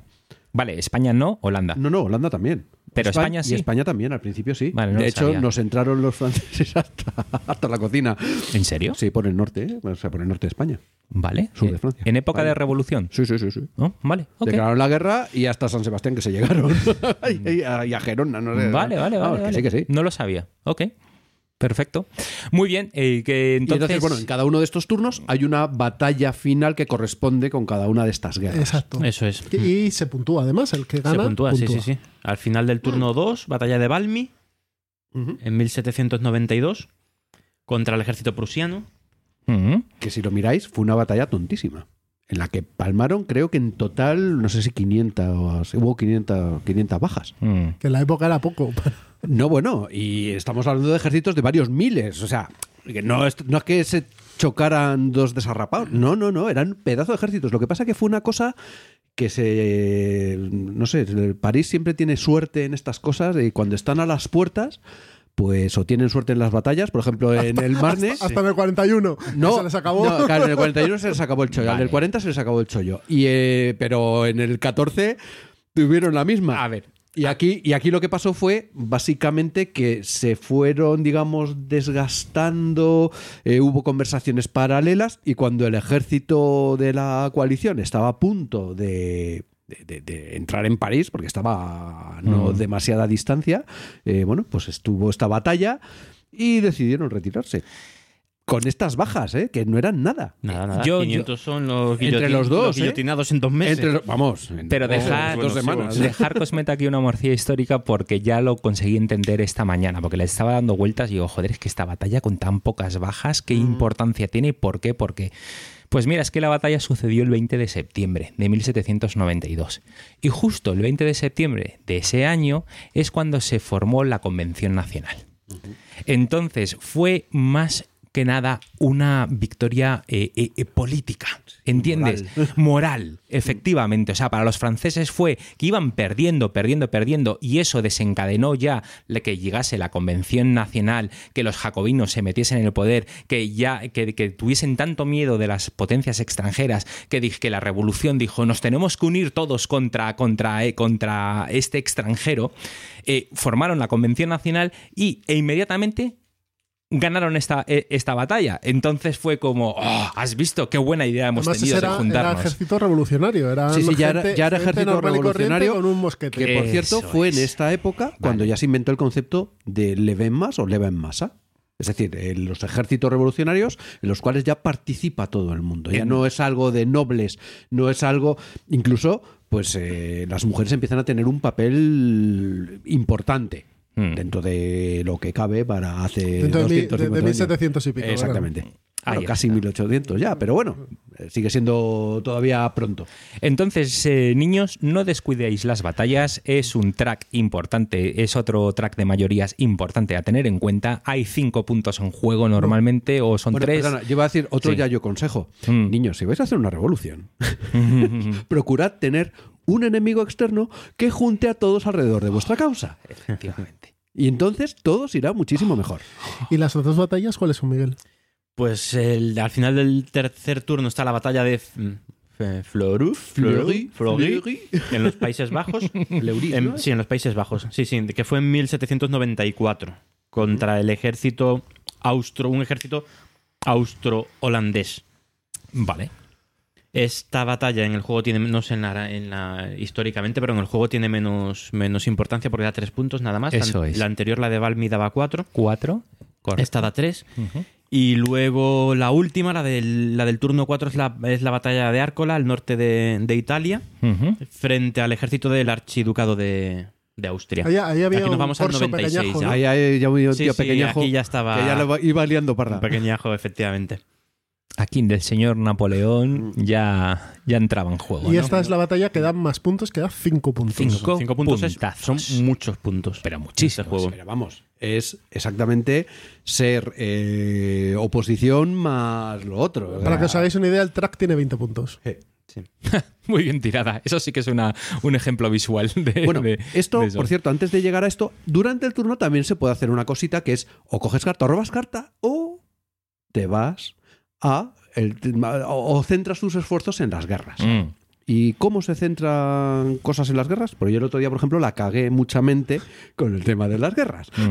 Las guerras tienen otra mecánica de, de mayorías. Tú al bajar las cartas, eh, un- algunas cartas tienen, además de los iconos de, de, De influencia. de ¿no? influencia, con sus cubitos de, de los tres colores, eh, tienen un, Un cañón. Un cañón, Mm. efectivamente. Eh, pues cuando bajas una carta que tiene un cañón, puedes o bien eh, eh, usarla para poner influencia en la provincia, en la región que sea, o poner un cañón en el track de, de batallas. En el, en la- el box, Battle box batalla. Mm. Entonces, eh, al, al final, cuando llega la batalla, todos los jugadores que hayan bajado, todos de- dentro de los que hayan bajado uno- un, un tipo de personajes que son los generales, eh, el que haya usado más, el que tenga más eh, Fichas. fichas de, de cañón en el, en el box de, de batallas, pues ese es el que el general, digamos, que ha comandado eh, la batalla y se lleva esos puntos de victoria. Pero esto lleva a errores o a hay la leche que la ha liado. Porque tú puedes Mm. poner fichitas en tu box de batalla y, oh, no te sale ningún general. O, o no has previsto, has- te has confiado en la suerte y has dicho, seguro que me sale un general ahora y no te sale. No, o, o O en el peor último aún. turno tu general pasa por... Pasa por la piedra. se lo pasan por la Que, mm, a ver, De hecho, nuestra partida en Fue último- horrible, fue horrible. Cualquier de general hecho, ahí, vamos. ¿por qué creéis que, digamos, se llevó la batalla el, el monárquico, monárquico? ¿no? Porque Pues no- no hubo veréis, batalla. Os contaré. Bueno, por cierto, otra cosa. Tu, tu número de fichitas de control, porque tú tienes unos disquitos con los que marcas que controlas Ah, sí. un stack. Tu número de fichitas es limitado, son 20 fichas. Y yo, en una batalla, en esta batalla, puse hasta 5. Hasta 5. Con lo cual, hubo un momento en el que quise poner un último stack y no pude. Oh, imbécil. bueno, dije, bueno, no hay problema porque tengo aquí mi general. Y como yo sé que aquí hay mucha maledicencia y me pueden matar al general, tengo otro en reserva. Entonces, luego lo bajé también. Bueno, pues me apiolaron los dos generales. El que iba a ganar la batalla, entonces, también la apiolaron el general. Y el otro también le purgaron el general. Vamos, que al final no había generales para comandar el ejército. Conclusión, No iba ganó la convención. Sí, bueno, sí la hubo, pero la ganó la convención. Con lo cual, los, los, los, los monárquicos. Influencia para los monárquicos. Y además, cinco fichas menos que tuve durante el turno. Claro. Con lo cual, bien hecho, Eduardo. Ahí, ahí. Y esto es, a mí me parece que es una regla que está muy bien medida y, y es muy puñetera. Porque te obliga a arriesgar un general, Mm, arriesgarlo en el momento que tú creas que no te lo van a, a piolar. mm. Y que no se acabe el turno. Que no se acabe el turno. Y encima gastar fichitas de, de- de influencia. Hmm. Pero las batallas, llegado un momento, son necesarias por narices para todos los jugadores porque si no ganan los monárquicos. Y es una influencia monárquica. Mm. Y son, y hemos dicho que son seis, ¿no? Siete. Siete. Siete. Siete, de las cuales dos en las últimas batallas se las pueden llevar los monárquicos, y son cinco. Y hay muchas posibilidades de que cinco provincias las controlen los monárquicos, cinco CRs. Entonces, es un esfuerzo conjunto que tienen que hacer todos los jugadores por jugar la batalla. Pero siempre tienes ahí. Pero siempre hay algún cabrón. Siempre hay algún está claro. cabrón, efectivamente, no voy a mirar a nadie, siempre hay algún cabrón que está jugando a, bueno, bueno, del mal, bueno, que, pues que ganen los monárquicos. Yo, vamos, el primero que soy Yo, monárquico. yo que siempre he sido monárquico, ¿no? pues sí, Entonces, sí. Esto, esto en total da bastantes puntos, como os hemos dicho, son 4, 3 y 2, 4, 3 y 5, que son muchos. Y pasamos, después de pasar la fase de batallas, que luego en el juego es 5 minutos. Sí, es un eh, momento, sí, nada, ni cinco llevarlo. minutos, es un momentito. Pasamos a selecciones que sí que también lleva un tiempo, porque hay que ir. eh, Sí, son 10 minutos. Sí, pero no, se, son hace, no se hace emocionantes. pesado. Esa- las elecciones no se hacen y ya hablamos de las selecciones y de los empates, que es algo que, que va también a permear todo el juego. Eh, que es como dentro de tres semanas, ¿no? Exacto. Los empates, ¿no? Que a ver qué pasa con los empates. Entonces Pues, va- a- aquí nos falta la guillotina. cu- Que en el juego está, pero aquí no. Bueno, y las purgas, pues depende de quién gane y se lleve el Ministerio del Interior, pues ya veremos. Purgas a verlas, haylas hoy en día también, efectivamente. Ya te digo. Joder. Ya te digo, no veas tú los de los cubitos azules si han purgado o no han purgado. Los azules sí, y los rojos también, ¿no? Los rojos también. Ah, también han tenido También, también, también. Los- Ah, y los morados, no nos olvidemos. Esos están dentro de los... ¿Hay algún cubito con coleta? No, no hay, solamente hay cubitos azules y rojos. Unos de gaviota por ahí. No hay cubitos, no hay, no hay, hay citoyens, pero no hay cubitos naranjas. Yo tampoco. Joder, qué bueno. Bueno, pues llegamos, el momento era de las votaciones, Las ¿no? selecciones. Las Y aquí sí, termina el sí, sí, turno. y aquí termina. Las elecciones. Bueno, pues en las elecciones, cuando ha terminado el turno, se ha ejecutado la batalla, eh, entonces empezamos, se, se empieza a hacer el recuento electoral. Eh, entonces vas yendo de región en región, de provincia en provincia, viendo qué facción tiene el stack eh, más... eh, ¿Quién la tiene más grande? la- efectivamente. Estaba buscando cómo decirlo de otra manera, pero Qué, qué- qué no visual, lo he qué, conseguido. qué- qué bien lo he entendido eso. En cada provincia es. vemos quién la tiene más grande, quién tiene el stack más grande y ese, ese, esa provincia, o sea, e- el que tenga la- la- el stack más grande se lleva un voto. Cada provincia es un El voto. colorcito que sea, Ej- Ejemplo. Imaginaos que Eduardo, Alex y Miguel tienen. en Bretaña, En Bretaña tiene Eduardo dos rojos, eh, Alex dos azules y Miguel tres blancos.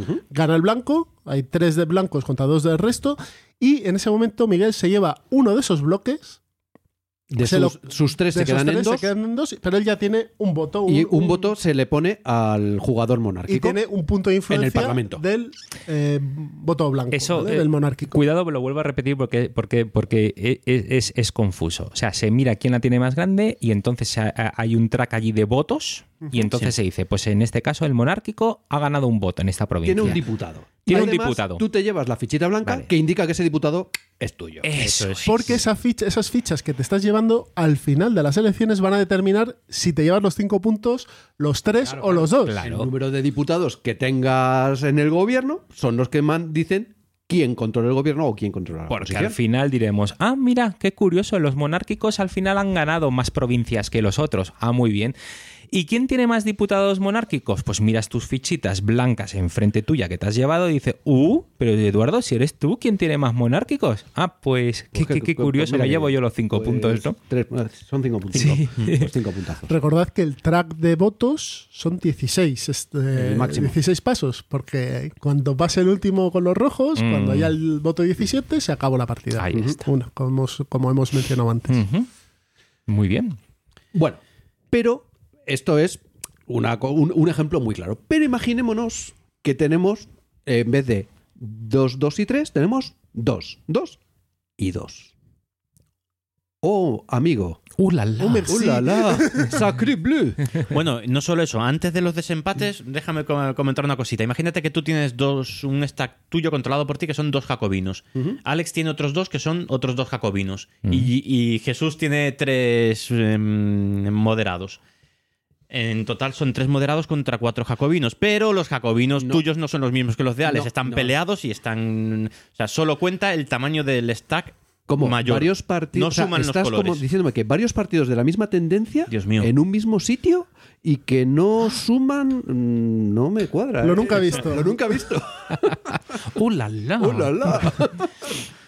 En este caso, pues ganarían los tres Sí, moderados de, de Efectivamente, Jesús. se, se mide por stack, no por colorinchis que haya en, Mm, en eso es, el sitio. eso es, sí, sí. Pero bueno, vamos a ese caso en el que tú tienes dos blancos, yo dos azules y Alejandro dos rojos. Vale, en ese caso eh, van, vienen los desempates. Los desempates se realizan eh, jugando la- usando las cartas que tienes tú en tu de- delante de delante de ti en tu esas, tabló, que has, digamos. esas, esas que has ido poniendo, que por cierto tienes un máximo de cuatro. Cuatro. Mm. Las que te has Cinco en el caso de que tengas un sans culotte. Un en una- en una- hay, unas, hay unos simbolitos que te permiten tener una más. Digamos, el pueblo está contigo. Entonces tú puedes jugar una de esas cartas que se- sería descartarte de una de esas cuatro cartas del color que tú estás apoyando para añadir ese- esa puntuación, digamos. Exactamente, esa potencia. Eso es. El siguiente jugador, por orden de turno, juega, hace exactamente lo mismo y entonces quien gane en ese, con esa suma, Se lleva el diputado. eso es. Pero, en este caso, te ganas tu diputado, se cuenta, pero todos los cubos que hay ahí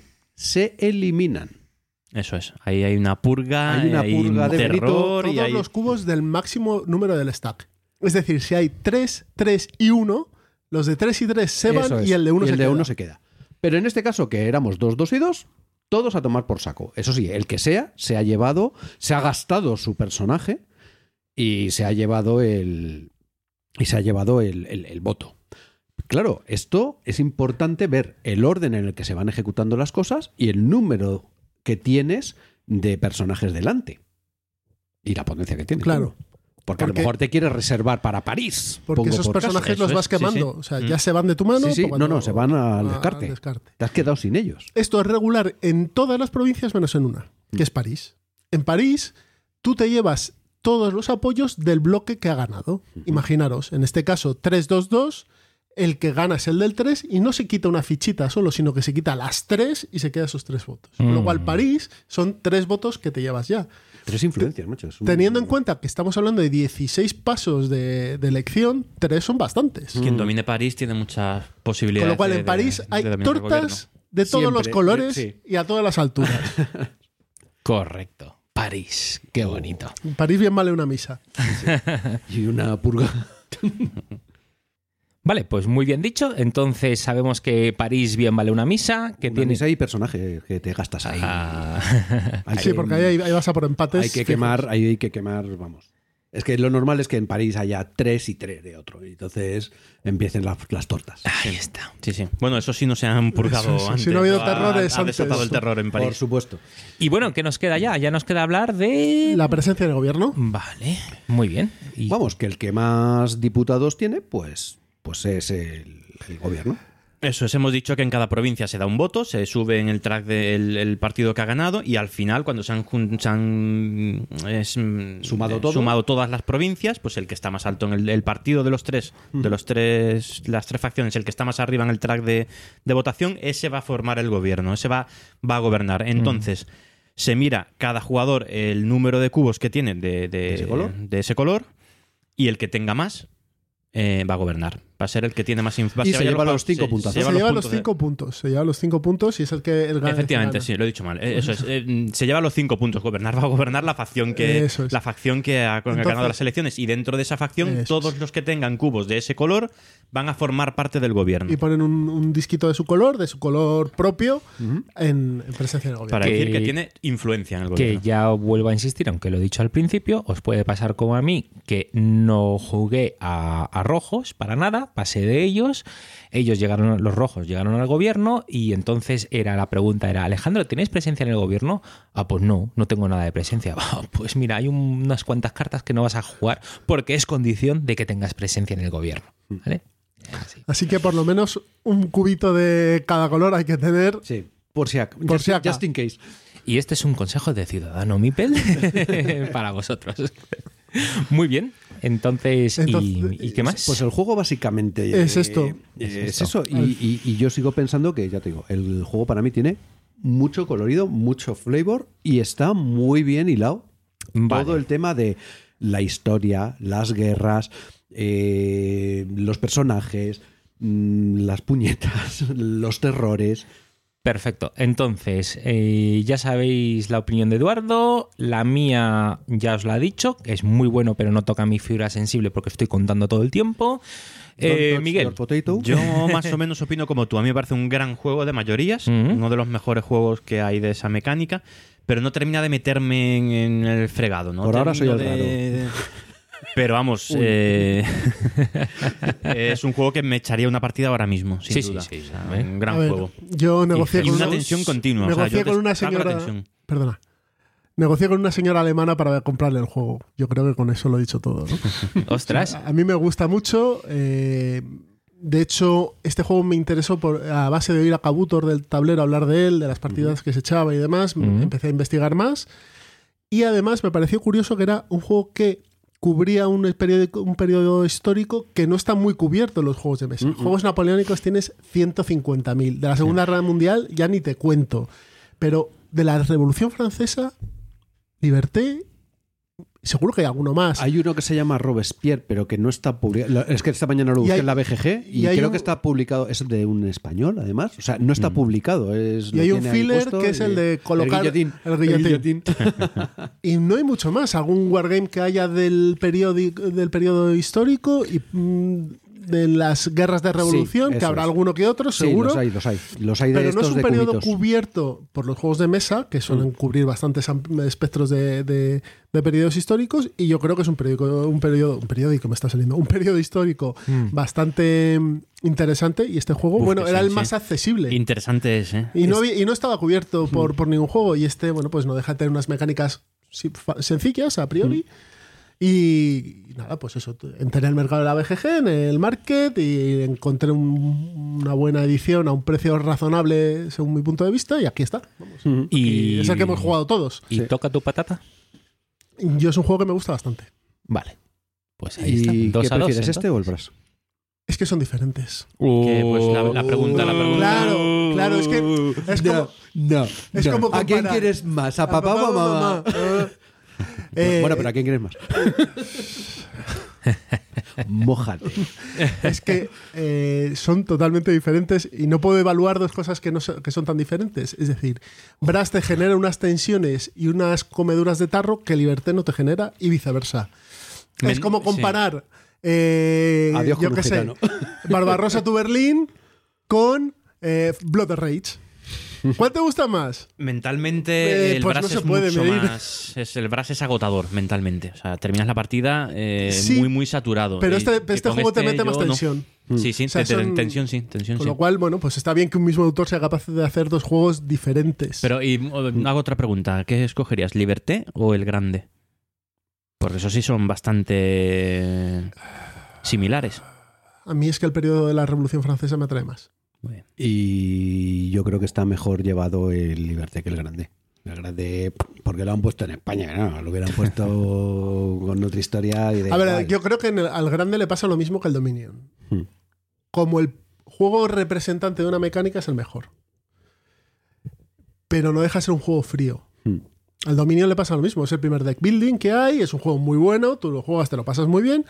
Pero claro, es el primer deck building que hay y le ves ciertas costuras que se han ido mejorando con, con cualquier building que ha ido saliendo después. Venga, voy a intentar dar el, el- el- el argumento definitivo. Vamos a ver si te convenzo con esto. Y es, tú con el grande o con el brass te has tirado, vamos a poner, 12 horas viéndote la Wikipedia, viéndote vídeos, leyéndote libros y viendo temas sobre el periodo y cómo realmente esas cosas están en el juego. No, no, eso sí lo consigue muy bien el, el Liberté. Pues mm, eso es todo, señoría. Vamos, yo, yo me voy con el argumento que sí, que sí, hombre, que sí, que sí me juego. Me dices, vamos a jugarnos una partida Sí, sí. y me la juego. Además, un no, gran- no es un juego, juego. excesivamente largo para la gente que tiene problemas horarios de que no puede estarse 8 horas eh, o 5 horas. Es un juego que se juega bastante rápido. Es un Tres- juego tres además, horitas, tres, Eh, tres y cuatro. No, no, No, no. menos, eh, menos, en dos horas te lo- Sí, te en lo dos horas. te- lo normal es terminarte una partida en dos horas. Vale. Lo que no fue normal fue aquella partida que un turno duró más de hora y media. Bueno, un solo turno. Alex, sea, la ahí primera- nadie quería cerrar ese turno. Estábamos todos terror tras terror y, y- y sembrando el caos en, en- la en primera Francia. partida que jugamos tú y yo, que estaba Zoro, Roberto, estaba también por ahí Antonio, creo que era. Sí. Eh, jugamos 5 y lo acabamos en dos horas. De hecho, estaban al lado. Hola Eh. Pedro, el Crisis, que se juega en 90 minutos. Eh, estaban jugando al Crisis que nos dijeron: Estos son 90 minutos lo que vamos a tardar, vais a seguir ahí. Habíamos acabado nosotros y ellos seguían jugando al. Efectivamente. Entonces es un juego que va rápido y sobre todo que escala bien. Y a mí un juego que te puedas jugar a 3 y, y las sensaciones son parecidas que a 6, bueno, así sí, Un de, un juego de pero- mayorías eh, que escale tan bien de 3 a 6, yo no, difícil. no se me te- ocurre otro. ¿eh? Y no tengáis ninguna duda. O sea, eh, es de echarle Porque en el momento que llevas tres o cuatro, el conteo ya no tienes que contar tanto. Ya tu intuición va funcionando mejor. Y entonces ya empieza a ser un juego donde la tensión. mm, Eso sí, no compréis la de Warfrog. No, por favor, Comprad horrible. la otra, por favor, porque es que la Warfrog tiene problemas de edición serios. Hay colores que no encajan. Sí, Sí, colores sí, que no encajan y te estás preguntando. Y dices, pero tío, ¿esto cómo es posible? ¿Esto es azul cian o azul oscuro? Ah, por favor. Bueno, pero después de unas rondas Ya, ya, más o eso menos es verdad. Bueno, yo cada carta que jugaba la comparaba con la que tenéis al lado, ¿ves? Ah, vale, gracias. Chicos, bueno, pues este es el Liberté, el juego. Más cositas que queramos eh, eh, eh, Yo hacer. creo, bueno, en nuestro blog le, no sé si haremos referencia también al blog de estos señores de Ciudadano Mipel, pero pondremos un, un esquemita que es de etapas de la Revolución Francesa, que, Mm. a ver, la Revolución Francesa son, no es- son 10 años o más de 10 años. Y es importante porque hay una monarquía constitucional, eh, después hay una primera república, que está la convención, el directorio, el consulado, no sé qué. Luego ya se acaba la revolución en 1804, llega el imperio con el amigo Bonaparte y luego vuelve la monarquía con la restauración en 1815. Mm. En fin, pierde Napoleón, ganan las potencias y se, acabó Aliadas. la- y se acabó las guerras revolucionarias, se acaban, Mm. digamos, con, con ello. Entonces, es un periodo eh, lleno y lleno y lleno de, de- de- de eventos. Muchos de ellos los conoceréis, pues la toma de la Bastilla, pues, pues es icónico, ¿no? No es especialmente importante, pero es icónico. O la marcha de las mujeres, o los clubes políticos, o el juego de pelota, el, el juramento del El juego juramento de del pelota. juego de pelota, eso es interesante. O sea, sí. hay muchas cosas que, que al final sí acaban siendo reflejadas en el juego. Hombre, no, no en ese orden, evidentemente, porque no deja de ser un Eurogame, pero bueno, es como el coin de Vietnam. Oye, es que me sale primero la carta del golpe de estado de Sí, no de, sé la, qué. de la huida de Saigón. por Exactamente. Y, pues mira, macho, no, es que esto representa otra cosa, ¿no? Pero bueno, hay cosas que, de las que, sinceramente, esto daría para hablar horas y horas y horas y horas. Del tema del terror, que hubo el terror rojo, la guerra civil, tuvo toda una guerra civil que se ve reflejado en el juego, por ejemplo, en esas provincias que hay que controlar, que son CR o contrarrevolucionarias. Hubo una guerra civil tremenda entre los contrarrevolucionarios y los revolucionarios. Mm, En plena época del terror, que además hubo ejecuciones a mansalva, los famosos, aho- bueno, aparte de la guillotina, por supuesto, en París, eh, estaban los ahogamientos de, de Nantes, eh, que ahogaron hasta 3.000, 4.000 personas, o sea, unas barbaridades. En fin, tuvieron su guerrita civil, ya sabemos lo que es eso. Y es un periodo lleno y lleno y lleno de cosas interesantes, también de mucho mito, porque la Pimpinela Escarlata, chicos, es una historia, no os la creáis del todo. aunque, aunque estamos viendo que todos los, los personajes monárquicos, muchos de ellos lograron salvarse, no fue gracias a la Pimpinela, sino que, ya sabéis, tened pasta y vuestros problemas serán muchísimo menores. Da igual cómo la consigue. Eh, Celacanto mencionaba que le hubiera encantado, creo que no lo hizo, eh, hacer un programa sobre mitos de la Revolución Francesa. Mm. Porque hay mucho mito, desde María Antoinette, de, mm, Bueno, de- de- eh, el nombre de la guillotina y todo eso, pues eh, que- que- Incluso que- sí. de que la revolución trajo mm, libertad, igualdad y fraternidad. Bueno, también es discutible. Como decía Burke, puede que trajera libertad, pero era una libertad no liberal.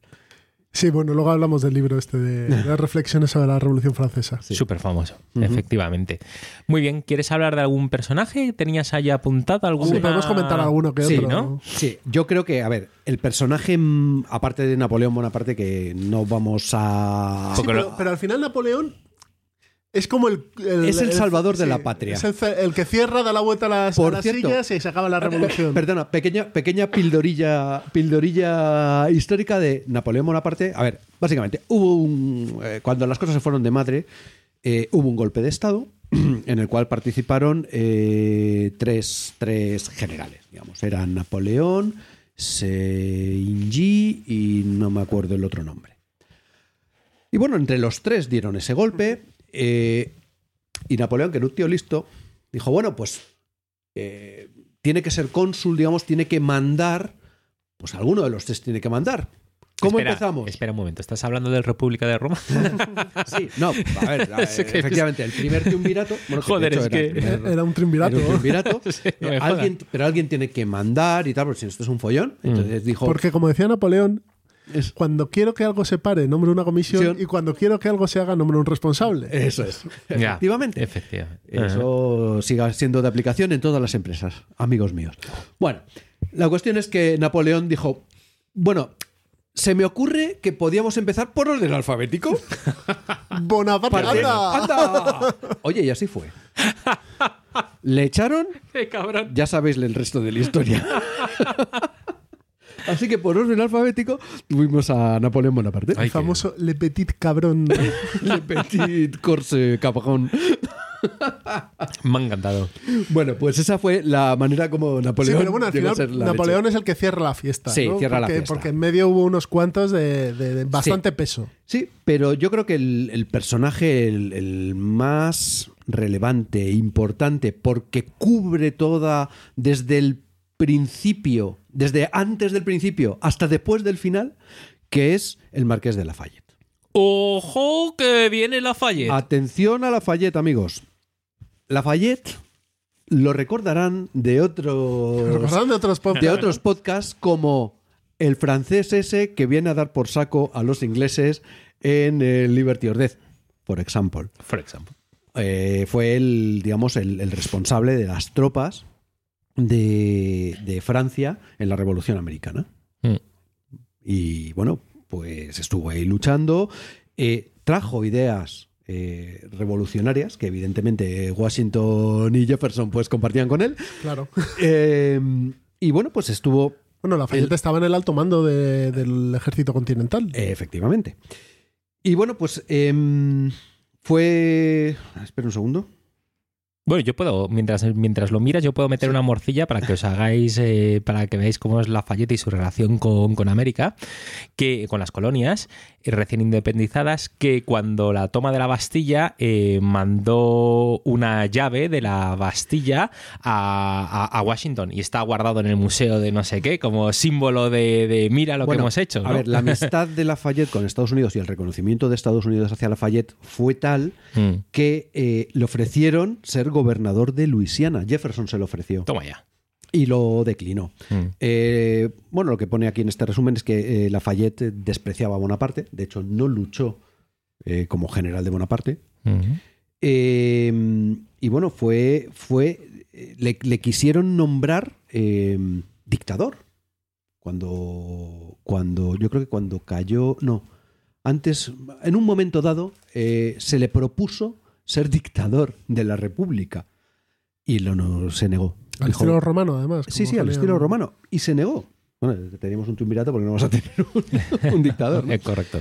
El tío se negó. Y bueno, pues eh, estuvo luego luchando por la abolición de la esclavitud, estuvo... eh, eh, no, no era muy amigo de Carlos X cuando lo nombraron. En el fondo, pues le moló la Revolución Americana. Vamos a ser claros. Y Sí. la Revolución Americana frente a la Revolución Francesa, mm, pues lo que hablábamos antes es, fue un caso de éxito. La Revolución Americana fue un caso de éxito y la Revolución Francesa no fue un Es caso que de fíjate, éxito. eh, se compara mucho. Ah, me voy a tirar aquí a la piscina. Venga. Se compara mucho la revolución americana y la francesa, o se, se hacen similitudes porque están muy cercanas en el tiempo. Pero yo creo que la Porque muchos personajes de uno influyeron en el la otra. porque, porque pasó 20 años después, una Claro. de otra, o, o 15. Del 79 al 89, pues 10 años. 10 añitos. Pero yo creo que la Revolución Francesa eh, tiene un espejo en la Revolución Inglesa de 1600, la de Cromwell. Que, aunque los, los principios son diferentes, eh, es similar. Cromwell Hmm. está 10-15 años de Lord Protector de, de Inglaterra y al final pues le, le- se- le cortan la cabeza, le cuelgan ahí en la entrada de Londres y demás. Pero lo que pasa es que la revolución inglesa que hubo en ese momento, que se llama así, Ujú. sí que triunfó o sí que tuvo una salida diferente a la de francesa, porque lograron un acuerdo con Carlos II, la restauración y demás, y esta terminó en Napoleón, tal, y, Y luego, la- y luego y terminó igual otra vez, en otra restauración. ¿no? Bueno, eh, yo he leído un par unos artículos. En unos compara la Revolución Francesa con la Revolución Soviética. En el sentido de que, Vaya combo de comparación más chula, ¿eh? claro, eh, Ah. a ver, fueron revoluciones sangrientas, populares, en las que el cambio era tan grande, bueno, con una guerra civil por medio.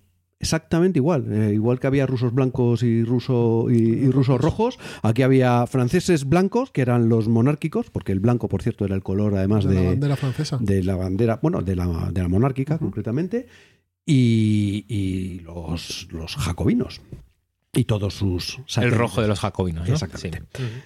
Eh, se compara, se, son bastante comparables. Y el terror de unos y el terror de otros, y las represalias de unos y las represalias de otros. Ojo, que también hubo un terror blanco. Se habla del terror rojo porque, bueno, es más conocido, mató más gente y tal, pero hubo un terror blanco. Exactamente igual.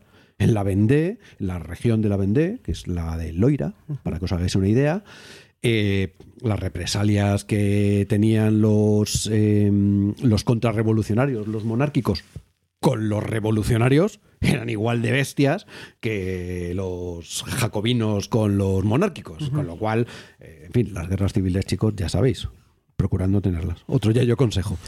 Eh, pero bueno, eh, en la otra, mm, lo que decía del caso de éxito de la Revolución Americana y el caso de no éxito de la Revolución Francesa, eh, un artículo que leí me- que me pareció interesante, también es verdad que tira un poco hacia mis ideas que vosotros ejem, ya conocéis, es que eh, al contrario que la Revolución Francesa, la Revolución Americana respetó la propiedad. Y en la Revolución Francesa se subvirtió el orden de todo. Es decir, Se enajenaron todos los bienes de un montón de gente. De los nobles, sí. De la iglesia, también. ¿Se luchó contra la iglesia? Sí. ¿En Estados Unidos se luchó contra la iglesia? No. ¿Se enajenaron todos los bienes de los nobles? No exactamente. No exactamente. Pero, pero porque yo creo que la revolución eh, americana fue de arriba a abajo y la revolución francesa fue de abajo a arriba. Claro. Entonces, eh, bueno, eh, también eran ilustrados, porque en el fondo la Revolución Francesa, quien la hace son las burguesías, porque no, Sí, sí, no nos olvidemos, las clases bajas son siempre masilla en manos de bueno pues en manos de las de las de la gente que tiene más instrucción más preparación o más medios. Y al final como decíamos cuál era el objetivo la libertad no macho mandar yo ese siempre es el objetivo de cualquier Lo revolución que pasaba en, en- en las colonias americanas Mm. es que no había nobles. claro Y el poder de la, de la iglesia tampoco era, comparable. Y era otra, eh, y era otra iglesia. No había iglesia tampoco. Claro. Entonces, eh, esos dos factores desvirtúan la comparación con la francesa. No había nobleza, y en la otra sí, y no había una religión organizada como había en Francia. No había un primer y segundo estado como el Eso francés. Claro, pero bueno, eso les ayudó a poder llevar su revolución hacia una república de una manera Pero más porque-. Con- sí, con una guerra. Pero Eduardo, Sí, sí, sí, Eduardo, la guerra por porque- medio. Eduardo, porque romper de cuajo con el pasado es muy chungo. claro, claro, es Muy difícil. En la Revolución Americana ese pasado no estaba presente, no había ese feudalismo como, como sucedía en Francia y en la Revolución Rusa que has dicho tú, había también un pasado allí Sí, sí, de metido. De fe- Y de más años encima. Y de más años. Entonces, claro. Por eso se parece más a la revolución inglesa que la revolución, a la, que la Mm, revolución americana. americana. Porque t- compartía lo mismo. Sí que había, de hecho, joder, Cromwell era un fanático religioso. Sí, claro, claro. O sea, era, representaba. Era un celote el tío. Era, era un celote, representaba la, la- la religión organizada pura y dura y encima contra la nobleza. O sea, era una cosa. Ah, otro periodo que no me conozco y me tengo que aprender. Pues mira, Royalist and Round Hits, hay tres juegos And round- eh, round round- hits, la- sí, los round realistas contra los Sí, cabezas redondas. Las cabezas redondas. que nada, ya otro. Se acabó de habilitar otro, Royalist. otro programa. Madre mía. No, y también el. Sí, bueno, este lo tenemos que hacer, sí. Este es otro, otro periodo que tenemos Ostras, que empaparnos. que le acaban de Hay- brillar los ojos a Eduardo. me cago. Sí. Bueno, y aparte no, te iba a decir que hay una de las temporadas de, mm, de esta de Rowan Atkinson de, ah, sí, sí, sí. de de Blackadder Blackadder. es en la revolución inglesa, La de Cromwell. la de Cromwell. Ah, sí, Que hombre. es buenísima. Es de lo mejor, Es efectivamente. Ah, vale, Hay una vale. peliculita de Tim Roth por ahí también sobre, sobre eso. Oh, por favor. No, hay muchas peliculitas. Bueno, la película de Cromwell también. Bueno, eh, que os vais, que os vais a otro periodo. Que nos vamos, que nos vamos. Bueno, lo que les estaba comentando antes es Sí. que si. eh, bueno, hay un. En la BGG hay un resumen de todos los. de todos los personajes que salen en las cartas de este juego. Mm. Y si te miras cómo terminaron los unos y los otros, vamos a hacer un rápido resumen. Regulinchi. Bueno, los eh, personajes eh, realistas, los de la monarquía. Sí, lo del antiguo régimen. Básicamente, los que no acabaron siendo obispos o al cabo de los años reyes o al cabo de los años siguieron con sus vidas de nobles, bueno, la mayor parte se largaron emigrados, se huyeron, se lle- llevarían lo que pudieran, pero básicamente no se cargaron a demasiados. No se cargaron a demasiados.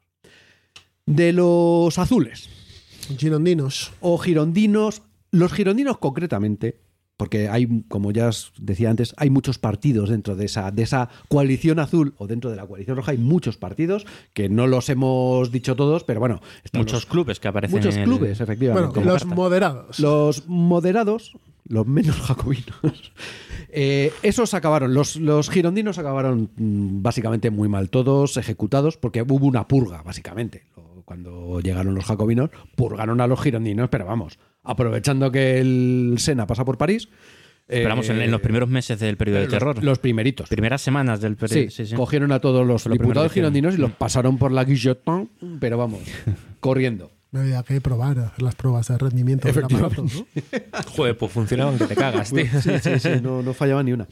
Eh, mm, pero bueno, luego hubo muchos, pues como estos generales que os decimos, pues que siguieron su vida o lograron evitar eh, la muerte y bueno, pues siguieron con sus vidas y luego fueron pues, mm, eh, personajes de, de relevancia en Francia. Y los radicales, como dice Alejandro, la revolución acaba devorando A sus hijos. hijos, ¿no? Mm. Y en este caso, el caso más claro fue Robespierre, que, bueno, todo el mundo coincide en que enloqueció al final, eh, tenía, vamos, estaba mal de la cabeza y hizo que quería cortó tantas cabezas de los suyos, de los ajenos y de, De los todos. medio pensionistas que, que acabó propiciando pues la, el golpe de estado. ¿No te recuerda un poco a Beria? Eh, Eh, totalmente, Sí. es verdi- efectivamente. Sí, sí, es sí, que lo estaba, estaba buscando, buscando, buscando. Y digo, es que es Beria, man, Es- es, igual. Claro, eh, hicieron el famoso comité, ¿cómo se llamaba el comité? ¿Comité de seguridad? De seguridad nacional, Ah. hicieron su NKVD y empezaron a piolar gente. Ah. Primero empezaron por los contrarios, luego por los tibios, luego por los sospechosos y luego por cualquiera. Entonces, Luego, la cosa eh, enloqueció. yo no lo he traído porque es complicado, pero hay todo un pensamiento filosófico detrás de Robespierre y de la virtud, y que solamente se llega a la virtud a través de la sangre.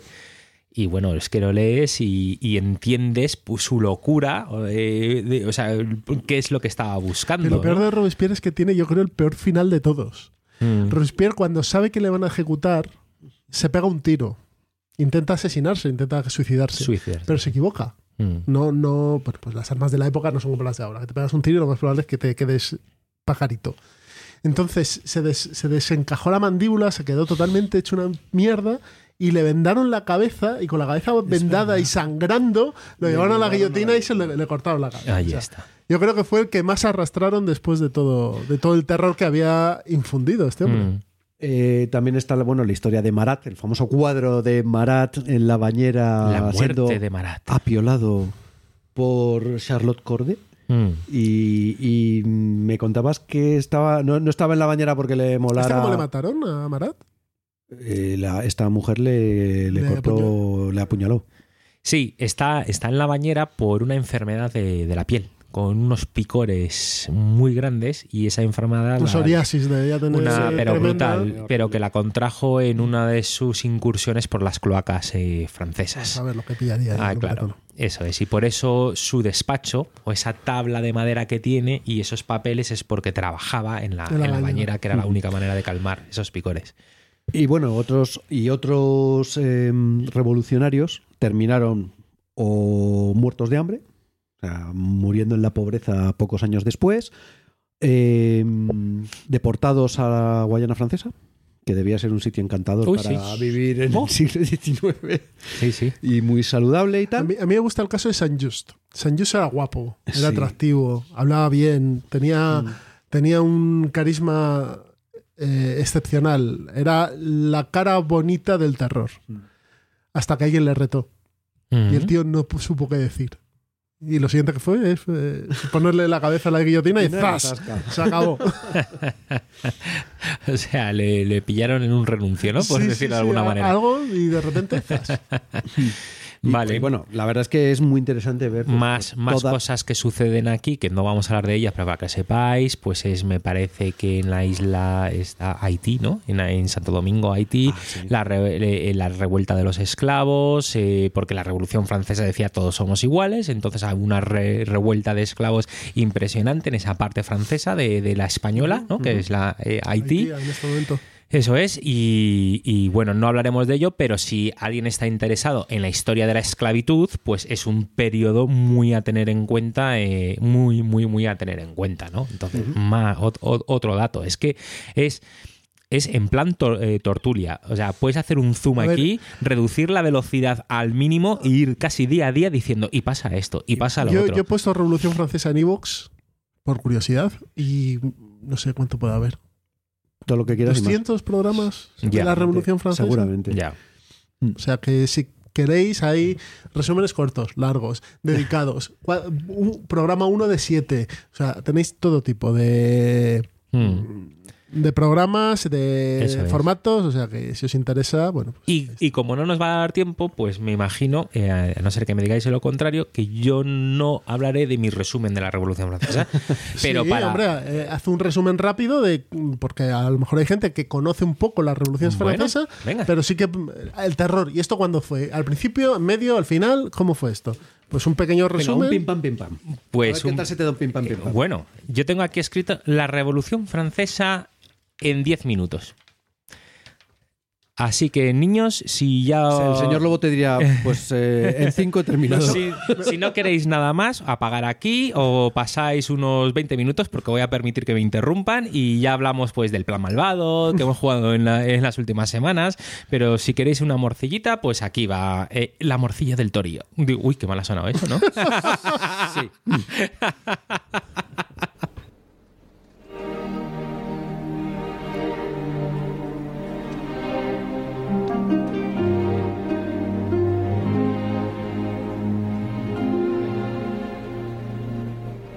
I dreamed a dream in time gone by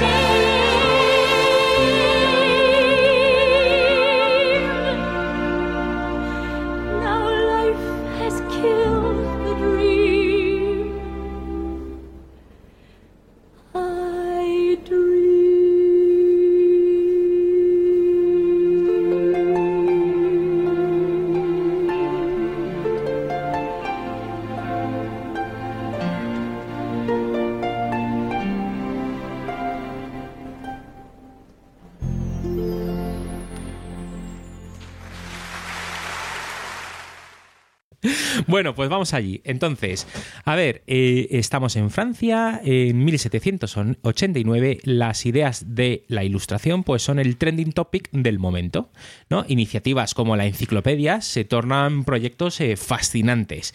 Aquí ya eh, donde se quiere romper con el pasado, pero de una forma sutil, ¿no? Es el pensamiento el que rompe con el pasado. Aquí me encanta las referencias cruzadas de la enciclopedia, donde, por ejemplo, cuando buscas comunión, lo que pone, véase canibalismo. ya te da una idea de cómo romper con el pasado, ¿no? Bueno, esto ya eh, no, no lo hemos tocado, pero vamos, en general hay eh, un movimiento anti eh, católico importante. Bueno, o anti... Bueno, ah, clerical. eh, sí, eso es. Bueno, pero eran católicos. Ahí es. bueno, pues entonces el rey es Luis XVI, un rey absolutista, gran palabra aquí, rey absolutista, que tiene poder para casi todo, tiene un poder casi absoluto, puede hacer de todo, incluso sanar. Este señor era nieto del rey Sol. Fíjate, ahí está. Pero y, y mira lo que te digo, incluso sanar. Y dices, ¿cómo que puede sanar? Pues sí, porque de la- es acojonante como después de su coronación, la coronación de los reyes absolutistas en Francia, eh, eh, salía él de la catedral y se acercaba y murmuraba a la gente tocándole la cabeza, dice, el rey te toca, Dios te bendiga. Y se supone que con, con eso sanaba. Sea, Para que veas la mentalidad de- de- de- del momento. Pero hay una cosa que no puede hacer como rey absolutista, que es solucionar la grave crisis económica por la que pasa Francia. Crisis que terminó de agravarse después del apoyo de Francia. ¿A quién? ¿A quién apoyó Francia? A la Revolución Americana. Esas cartas que jugamos de le doy pasta al americano, pues salía de aquí. Ahí está. O sea, que estaban jodidos de dinero y encima para joder más a los ingleses dicen, pues no pasa nada, pero gástate todo el Hombre, dinero. eh, nunca se puede perder la oportunidad de joder a un inglés. Efectivamente.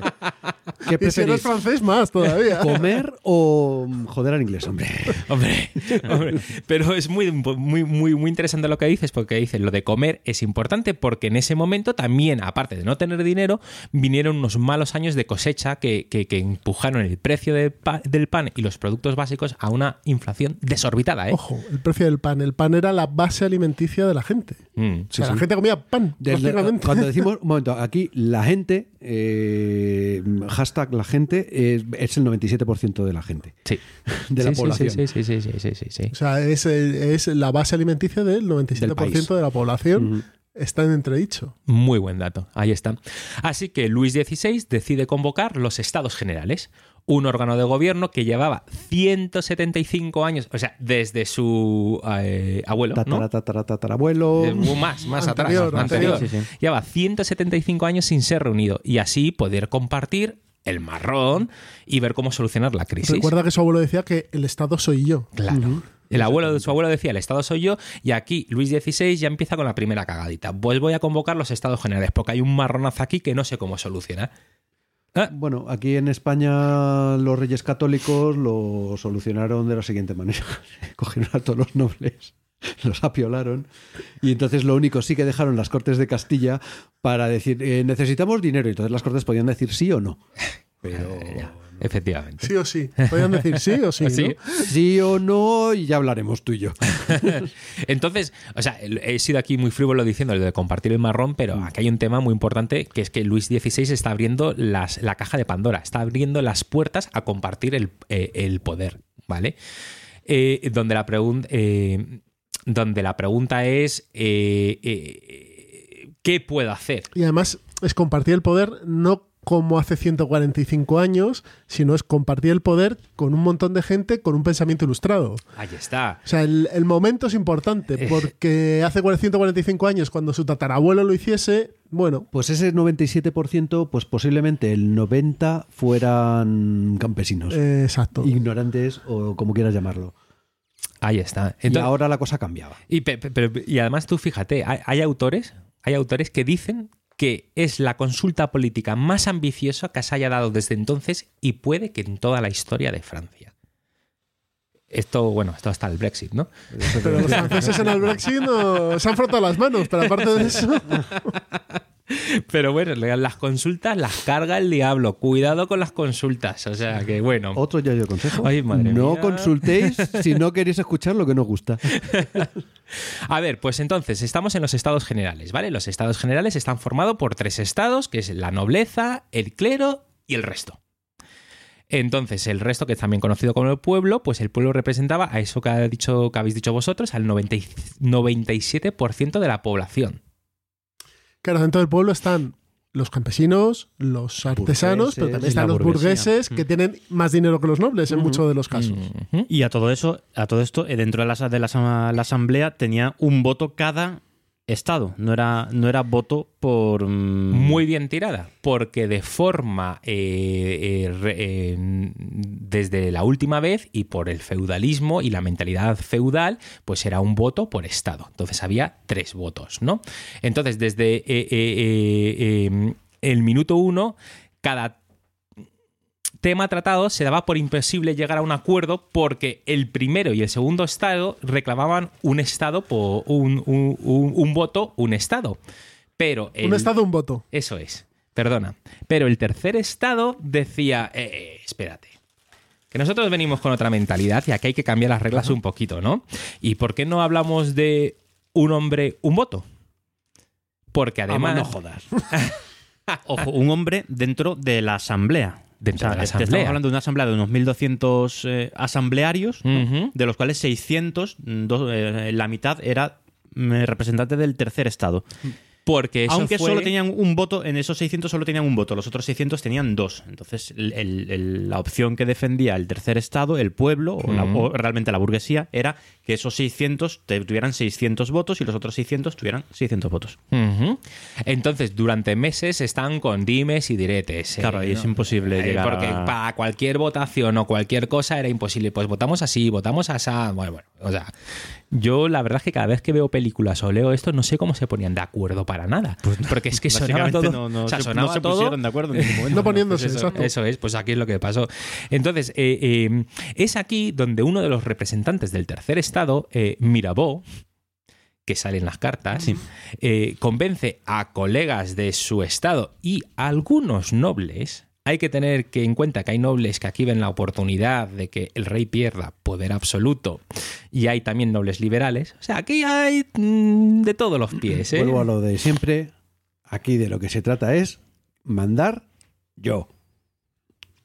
El que diga lo contrario, miente. Y con esa idea va Mirabeau y dice, ¿y qué tal si nosotros, el tercer estado, con el apoyo de alguno de vosotros, eh, decimos que representamos a la nación de Francia? Somos nosotros lo que representamos y se acabaron los dimes y diretes de la forma de votar. Eh, eh, a la hora de darle un nombre a esta nueva asamblea, llegaron a, a barajar nombres tan peregrinos como la legítima asamblea de los representantes del cupo más grande de la población act- actuando en representación de la parte ausente. O de la primera parte de la parte.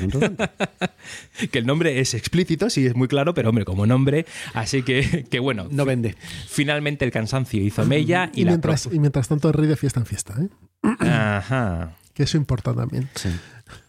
Y además es que estamos hablando de un periodo en el que todavía existía, o sea, estamos hablando de una sociedad todavía feudal. Sí, sí, sí. O sea, y existía el vasallaje. Abs- y Aquí es el absolutismo eh, metido en vena. Eso es, eso es. Y, y- y- y entonces al final, bueno, pues se quedan con este nombre de Asamblea eh, Nacional. Eh, y y es- aquí se monta la de Dios, porque no estamos solo ante una, eh, una frase, estamos ante un acto revolucionario, ¿no? Que busca establecer las bases de la nueva forma de gobierno. Efectivamente, eso, es- eso es una revolución. Cuando se cambian los fundamentos básicos del Estado. Eso es. La soberanía nacional es lo que está cambiando. Para cimentar este movimiento, promete que ellos asumirán la deuda del país. Ah, esta me encanta, ¿no? ¿no? Que dicen que prometen asumir la deuda del país, porque tú Uy, eso ante... me suena a mí. De no sé- Hombre, yo me hago cargo, no te preocupes. O sea, tú siempre que quieres hacer algo, no dices... Tienes que ir "Hombre, con, con la pasta por delante. Claro, claro, claro. Niños, solo os recuerdo que dentro de tres semanas son las elecciones. No quiero influir en vuestro voto, pero ojito. Con los que prometen. Claro, claro, hombre. Yo, yo, yo conseguiré eh, eh, anular la deuda. Pues esto es lo que prometían aquí en estos eh, esta Asamblea Nacional, ¿no? Entonces, eh, sí que eh, ¿qué pasará ahora? Pues nada, tres días después, cuando van a entrar en la reunión del día, se encuentran las puertas cerradas. O sea, el rey ya se ha dejado de tanta fiestuca y dice, ostras, aquí, aquí está pasando algo y eh, las puertas están cerradas. Van a entrar y no pueden entrar. Entonces, ante esta situación, este tercer estado pues se va a, a un pabellón que está allá al lado, que es lo suficientemente grande para acogerlos, que es el pabellón del juego de la pelota, y juran no separarse hasta que Francia no tenga una nueva constitución. Un cuadro precioso, además. El De Jean-Louis David. eh, el, el juramento de. Es precioso, ¿eh? O sea, aquí Jean-Louis re- recoge la fuerza del momento. eh, ¡buah! Impresionante. Bueno, pues eh, eh, Luis XVI no reconoce la Asamblea, la Asamblea Nacional, pero sí que asegura, de, sí que se asegura, o sea, dice, ajá, lo que vosotros queráis, pero se asegura de llevar tropas a Versalles y a París. Dice, aquí tranquilitos que voy atrayendo yo a mis tropas. Más nobles pasan a formar parte de la Asamblea Nacional y finalmente Luis XVI en esta cosa que siempre está dubitativo, ¿no? Dice, venga, os reconozco. Y pide a los otros estados que vayan a formar parte de esta Asamblea Nacional. Esto es finales de junio de 1789. Bueno, pues en París estalla el júbilo, pero eh, eh, eh, mm, aún así mm, Hay dudas. Hay dudas, ¿no? Que si la aceptación esta de Luis XVI es verdadera o si está jugando un doble juego, ¿no?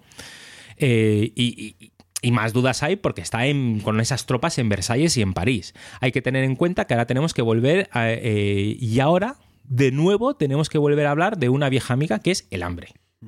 ¿Vale? Que sigue presente. que sigue o sea, no- presente. No, se o ha sea, ido. Francia está hambrienta.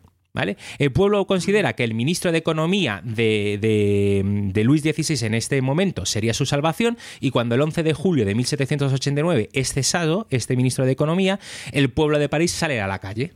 Por, eh, por todos lados se reúne la gente y aparecen agitadas multitudes. El pueblo, temeroso de las tropas, decide levantarse y necesita armas y pólvora.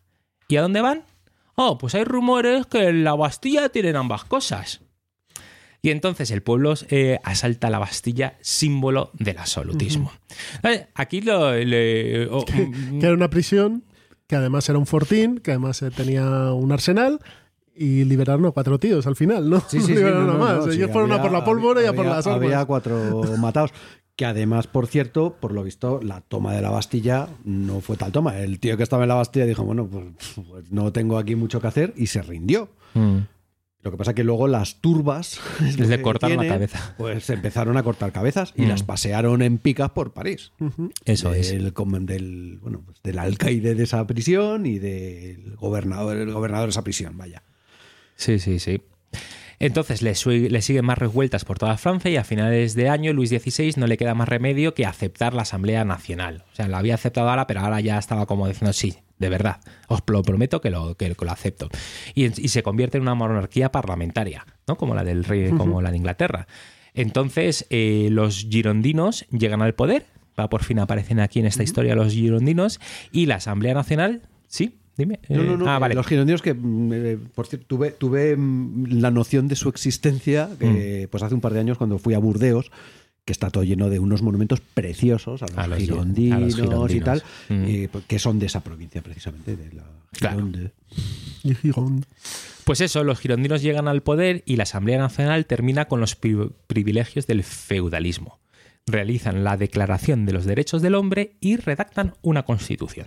Esto va a ser eh, recurrente porque se van a tirar toda la revolución redactando constituciones. No, se les daba de lujo. Uy, una y otra y otra. Francia se convierte en una Bueno, monarquía una cosa, constitucional. pero como veis, eh, se convierte, exactamente, estamos en una monarquía constitucional. Sencillamente, eh, en cualquier juego hemos cambiado el régimen de monarquía a monarquía constitucional. Ya sabéis, tres bolitas de civiles, tres militares, A seis mí- bolitas. El Zrudeyes, ¿no? Es que me suena a Zrudeyes total. Ellos, efectivamente. absolutamente. Bueno, pues es en este momento en que en otro eh, alarde de, o en otra decisión de Luis XVI. Luis- Luis XVI otra, iba- otra decisión equivocada de Luis XVI. Iba de decir, cagada tras cagada hasta la cagada final. Efectivamente. Entonces eh, trata de escapar de Francia. de Francia, ¿no? Trata de escapar de Francia. Y, y- y es descubierto. Y, allí Y lo logra, si lo peor de todo es que lo logra. Lo que pasa es que se, se asoma donde no se tiene que asomar y le ven. Pero si hubiese sido más prudente hasta, y, la, me- hasta la y- frontera, ¿no? claro, y menos bobo, se hubiese escapado. Mm. ¿En la- en qué Vestido de... estaba? Vestido... Lagarterana. No sé, iría vestido de cualquier cosa para escaparse, pero vamos. A los Países Bajos, ¿no? Era Sí, lo- iba, el- iba a irse a Prusia, lo más probable, que era donde, o a Austria.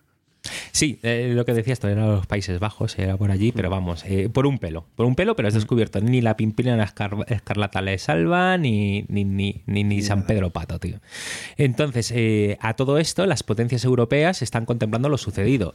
Inglaterra, con curiosidad. Inglaterra está al otro lado del canal. Y A lo dice, suyo. Ah. Inglaterra con su Brexit. Ah, mira, si quieren hacer lo mismo que yo ya tengo. Oh, oh. Austria y Prusia con preocupación, por lo que habéis dicho antes, ¿no? Y, y- y también con la oportunidad de pescar en río revuelto. Claro. Eh, Luis XVI y su esposa María Antoinette eh, desean que Austria y Prusia les declaren la guerra a Francia. Y dice, coño, el rey quiere que les declare la guerra. Y dice, sí, para que Francia la pierda y restaurar las viejas costumbres. En Francia estaba todo, todo el mundo deseando, eh, Todo por el un mundo. motivo o por otro, estar en guerra. Ahí le has dado, Miguel. O sea, los reyes, eh, Luis XVI y María por favor, entra para ver si perdemos y ya por lo menos vuelve, se vuelve, volvemos nosotros a la monarquía. Los gi- girondinos desean la guerra, pero para ver de qué pie coge al rey, ¿no? Y si es verdad que apoya la nueva constitución o quiere volver al pasado.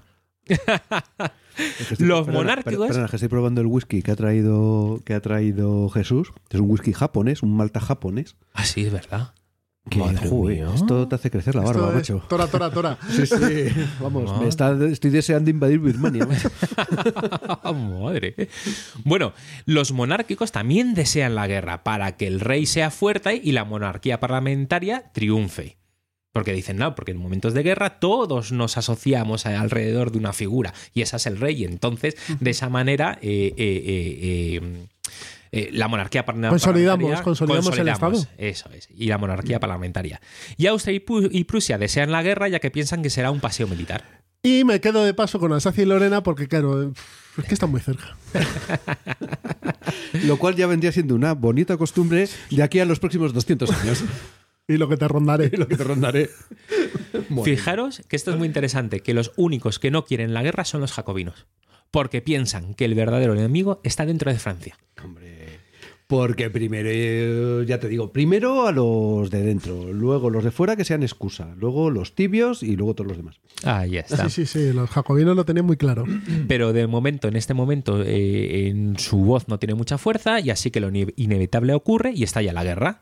Y el 20 de abril de 1792, Francia declara la guerra a Austria. No es Austria que declara la guerra a Francia, no, si los franceses con dos cojones, en medio de su revolución y no sé cómo estarían sus ejércitos, dicen, ah, no pasa nada, pero nosotros declaramos la guerra Hombre, había que Austria". tener en cuenta que Francia era la potencia en aquel momento. Ya, ya, pero... Eh, continental, o sea, venía de, de ser el país más importante de los, del último siglo y medio, a lo mejor. Entonces, Ya. se, no, sen- creo, no creo que tuvieran un mal ejército por mucha revolución se- que se- tuvieran. se sentían. cuando hay revoluciones civiles, como es el caso, Mm. las tropas que existen siguen existiendo, siguen viviendo en sus cuarteles, incluso se ven más seguras porque tienen comida y armas. Vale. Entonces, De todas maneras, el inicio de la guerra está más de acuerdo con mi pensamiento porque les fue como el culo a los franceses, ¿no? Y eh, eh, empiezan a perder batalla eh, tras batalla. Por lo tanto, la Asamblea Nacional decide, el, a propuesta de los girondinos, establecer dos decretos. El primero, que los miembros del clero refractario, ¿y qué es eso del clero refractario? El clero que no ha jurado la Constitución. a ver, hubo unas leyes, se declaró una ley eh, en la cual, bueno, básicamente se le quitaban una serie de privilegios a la Iglesia y los eh, todos los eh, mm, em, joder, lo diré, todo el clero tenía que hacer un juramento de ello. Y hubo muchísimos que eran los refractarios que dijeron que no. Daos cuenta que la iglesia tenía, era uno de los eh, propietarios de latifundios más grandes de Francia. Evidentemente. Ahí está. Y entonces, bueno, pues en toda la zona esta de la Vendée, donde hubo luego la guerra civil, pues, pues eh, es donde se acumulaban los refractarios, etcétera, etcétera. Y luego tuvo, de hecho, mucha importancia todo este clero que siempre siguió apoyando pues, el antiguo régimen. Así que tenemos dos propuestas, dos decretos. El primer decreto, decreto que los miembros del clero refractario puedan ser deportados fuera del reino si 20 ciudadanos activos los denuncian como contrarrevolucionarios. Así, bueno. Y el segundo es el llamamiento a las guardias nacionales para que acudan a defender a París. Porque París se ve bastante ame- amenazada y entonces están pidiendo eh, al pueblo que Sí, se levante tropas, conscriptos, que se dice. eso es, que entren. El rey Bueno, conscriptos. Ya estamos en lo de las milicias Estas son las revolucionarias. milicias. Voluntarios. piden voluntarios. Milicias Ahí revolucionarias. está. El rey impone, Armas para el pueblo. Exactamente. pero fijaros qué pasa aquí. De nuevo, en otra decisión, Luis XVI impone su veto a los dos decretos, porque tiene Ojo, Luis. XVI que se acaba de fugar y lo han traído de vuelta. Eso es. Este, este Las- es. Lo tienes muy bien situado. No, pero, a ver, yo me pongo en el lugar de Luis XVI. Vale, vale, me han pillado. Pero ¿me habéis quitado el- la capacidad de veto? Pues entonces la sigo aplicando. Y ahí ¿Qué pone en las reglas? Pues, ¿Qué pone en las reglas? Pues si puedo, lo hago. pues eso, y lo hizo en otra decisión de las suyas. Y eh, eh, por lo que no entran en vigor. Lo cual es una mega cagada. Lo único que hace es cabrear a la gente eh, más y más. En una carta de los girondinos le avisan al rey de darse una mayor demora, el pueblo afligido podría empezar a tener a su rey por amigo y cómplice de los conspiradores. Le avisan. Los jacobinos empiezan a hacerse notar, haciendo propaganda, enviando circulares y montando la mundial para la abolición del veto real y defender el sufragio universal. Ya de paso hablan de otros temas, ¿no? Dicen, ya "Va- pasó esto, lo metemos de matute. Ahí está. Eh, eh, y eh, del sufragio eh, universal frente al, al sufragio censitario de la Constitución de 1791. Es que esa ya no nos vale, hay que hacer otra. Hay que hacer otra. Hay que hacer otra que más vaya con mis ideas. Y entonces. Eh, y porque los, el sufragio censitario suele tener sus problemas y es que va por el censo. Entonces, si tú tienes una revolución y haces que cambien todas esas propiedades, eh, cambias el censo en el fondo. El censo de votantes. Y además los censos eh, no es como ahora. Los censos se hacían cada 10 o 15 años. Entonces no, Con era, un- no con era muy fiable. Con amanuenses, no sé cómo decirte. El 20 de junio, eh, aniversario del juramento del juego de la pelota, pero también de la huida del rey, las secciones de París organizan una manifestación para exigir que el rey firme los dos decretos que ha vetado y que vuelva a llamar al gobierno a los girondinos. Eh, hacia las 4 de la tarde, una multitud de varios miles de personas armadas se congregan frente al Palacio Real de las Tullerías, logran romper el cordón de miembros de la Guardia Nacional que lo protegía y una vez de dentro obligan al rey a ponerse el gorro frigi- frigio de los sansculottes y a beber a la salud de la, no- de la nación. O sea, hemos pasado de un rey absolutista a que han llegado los sansculottes y le están mm, mm, bailando alrededor suyo diciendo ponte nuestro gorro, tómate esto y ¿Y qué dijo, bebe a nuestra salud. ¿Y qué dijo el rey? Que los, los cojones 33. bueno, allí dijo poco porque estaba rodeado. Eh, pero dijo, al- sí, la verdad es que dijo eso de, pues yo sigo con mis decretos y sigo vetando esto. A mí me parece que cuando eres rey, tío, tienes que ser elegante siempre. Y si te viene una turba, pues hay que ser elegante. ¿Que te cortan la cabeza? Bueno, pero con elegancia, coño. hay que ser elegante. Así que aún pese a eso, sigue manteniendo, manteniendo el veto, los franceses siguen perdiendo y la guerra consigue galvanizar a los patriotas en defensa de la revolución. Lo de siempre. Ya os lo hemos dicho antes, pero lo recordamos. Niños, si hacéis una revolución, tened un enemigo externo. Siempre funciona. Siempre Oh. funciona. Ya te digo. Se pide a gritos la destitución del rey, vuelven los fake news y se extiende el rumor pues, de que el rey va a dar un golpe de Estado.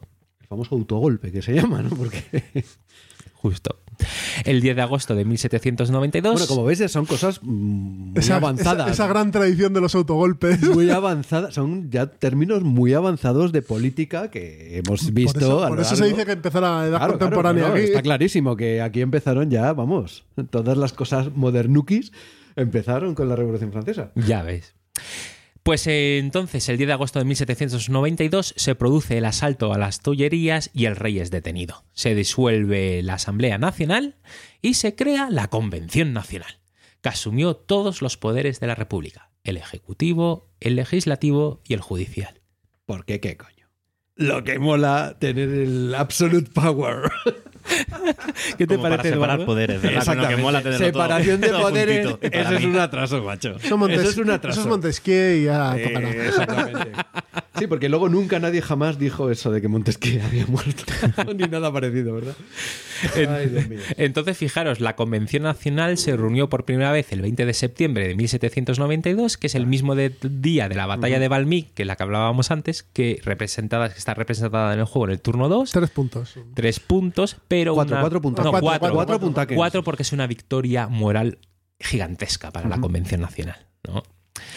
que también es macho si logras vender cualquier mierda como una gran victoria pues lo que vale es lo que parece no lo que es y ya hemos dicho antes que esta batalla fue de mm, chichinabo El nuevo Parlamento elegido, compuesto fundamentalmente por los jacobinos y con Robespierre a la cabeza, deciden abolir la monarquía y proclamar, la República.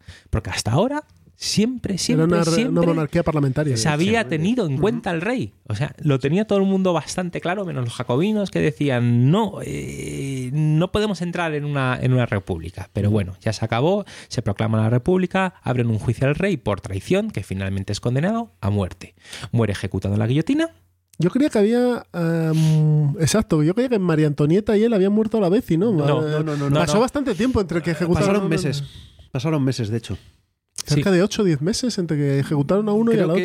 que, no sé en qué mes fue, pero yo creo que María Antonieta fue en octubre y este hombre fue en mayo. O sea, como Y, con unos meses y de- seguro que hay una microhistoria allí, porque algo me parece leer de las cartas de María Antonieta Sí, justo en sí, este sí, periodo. Y entonces. eh, A ver, todo. no, no, no Mm. nos olvidemos que María Antonieta era eh, austriaca Mm.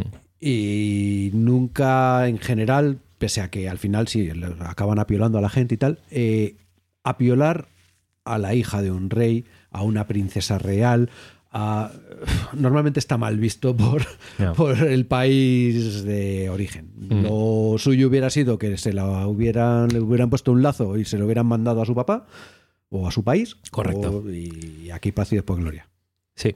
O sea, mm, Pero, mm, Pero Robespierre no pasaba por eso. no, no. Y con esto comienza el reino del terror. Eh, cualquier motivo es bueno para quitarse del medio y cortarte la cabeza con la guillotina. Y ya sabemos. Bueno, Sí. eh, aprovechando que le cortaban la cabeza al rey, eh, los jacobinos Pero qué bien le viene a un Estado cortarle la cabeza al rey de vez en cuando. Los, fra- los ingleses lo hicieron y les fue bien, los franceses también. Aquí tuvimos la oportunidad con Fernando VII y no. no, no, no cuajó. Cuajó, No cojo pero, era el candidato ideal para eso. vamos. Un- a lo mejor cortar la cabeza no, un buen fusilamiento hubiese sido, vamos, níquel para este país. Bueno, ya sabes que nosotros somos más de garrote, pero bueno, a un rey no se le hubiera dado garrote nunca. No, no, un fusilamiento y ya está. No, no, no, se le hubiera posiblemente se le hubiera cortado la cabeza. ¿Sí? Sí, es Yo la muerte de los hay- reyes. Hay, hay prerrogativa para eso. Pues nada, era candidato. El candidato número. O sea, tú te miras la lista de los reyes de España y dices. eh, Fer- Fernando Venga, VII. votación. no, decía que eh, aprovechando que le cortaban la cabeza al rey, eh, los jacobinos decidieron que, oye, yo creo que lo estoy haciendo lo suficientemente bien como para apartar del poder a los girondinos.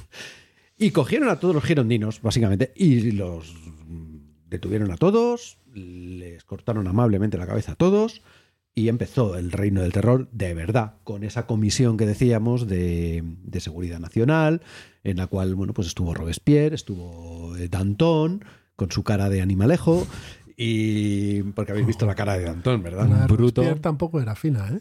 Pero Robespierre... eh, Con la puede- cara picada, hay una reproducción con la cara picada de viruela y demás que es pero tela. bueno, es Eh, como más la- fino. da miedo. Dantón es. Dantón da es- miedo. es- Dantón es- es- se le ve, se le ve es- maldad. Ese sí que es el, el- la el- el- el bulldog de, de- de la revolución, ¿no? Y ahí es cuando empezaron, bueno, empezó el terror y empezó, yo tenía aquí apuntado en el tema de, de terrores, eh, un segundo que me lo busque, que hay como muchos eh, cuadros que hay que tener en cuenta, que son, bueno, eh, la ejecución eh, empezó, digamos, de 1793 a julio del 94. O sea, no fue mucho, pero fue intenso. Eh, la ejecución del rey, la guerra de la convención contra Austria, Prusia, España y Gran Bretaña, la purga y ejecución en masa de los girondinos, la guerra de la Vendée, que fue tremebunda. bueno, está la, mm, la guerra de la Vendée básicamente es que en varias provincias de Francia los contrarrevolucionarios que tenían como lema Dios y Rey, sea, estaba bastante clarito, son las fichitas blancas, Ah. eh, pues, pues eh, estuvieron luchando y tuvieron su guerra civil, pero vamos, tremendo, con lo que os decía antes, del terror blanco y tal. Dentro del terror rojo, por, por- por distinguirlos, estuvieron todos los eh, las columnas infernales que se llamaban y los ahogamientos en Nantes. Los ahogamientos en Nantes es la historia de Jean-Baptiste Carrier, que debía ser un hijo de Satanás, de mucho cuidado, que en vez de utilizar guillotina, pues eh, se los llevaban todos al río Nantes y los ahogaban Joder. directamente. Hombres, mujeres y niños. O sea, por miles. Al final fueron por miles. Y mm, luego, bueno, están algunos mitos y mm, que también había de y, y notas de color, por decirlo así, es eh, que existían luego posteriormente a la- al terror rojo los bailes de víctimas, los balls de victims. Y, pero bueno, que esto no está. Hacían marionetas y demás. Eso es lo que dicen. bueno, Es lo que dicen y tal, pero bueno. Y luego las, eh, bueno, como hemos escuchado al principio del programa, las tricoteuses, las tricotes, que eran las, las mujeres que estaban en la guillotina haciendo calceta mientras guillotinaban a la gente. Y era un- como un derecho que consiguieron. Es decir, eh, mirad la historia de las tricoteuses, eh, que se llaman, que es interesante, que se ganaron, digamos, ese puesto después de la Marcha de las Mujeres. La Marcha de las Mujeres fue otro evento de estos icónicos de, de la Revolución, eh, en la cual, bueno, pues las mujeres que iban a pedir, pues eso, pues que tenían hambre, querían alimentar a sus familias, fueron a protestar todas Mm. delante del palacio Ah, sí, ¿verdad? al Sí. principio. Sí, sí. No sé si antes o después de la toma de la Bastilla, pero vamos. Fue, eh, no, la toma de la Bastilla fue en julio y, mm, y en octubre, el 6 de octubre, fue la, marcha de las Es mujeres.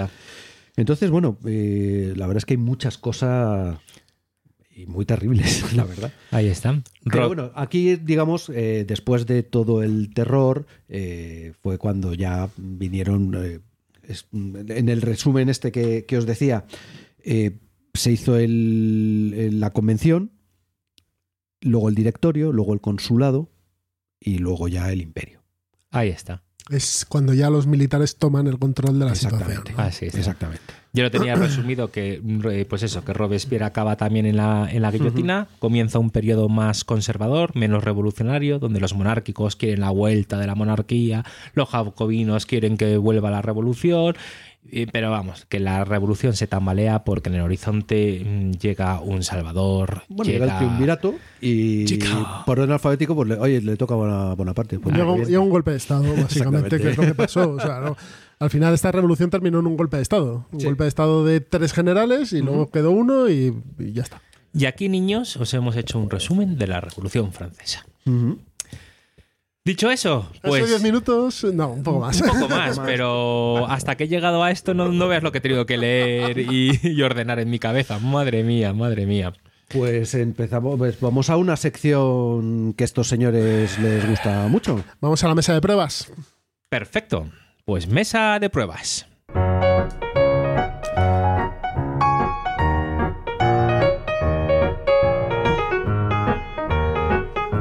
Pues, como ya sabéis, en la sección de Ciudadano MIP, en la mesa de pruebas, hablamos de lo que hemos jugado. Es como también lo que habéis jugado hacéis vosotros, ¿no? Sí, La- sí, el repaso. Así que si queréis, Si es que nos copiamos todo. o sea, somos. Ah, llegué primero. ¿Quién quiere ser el primero?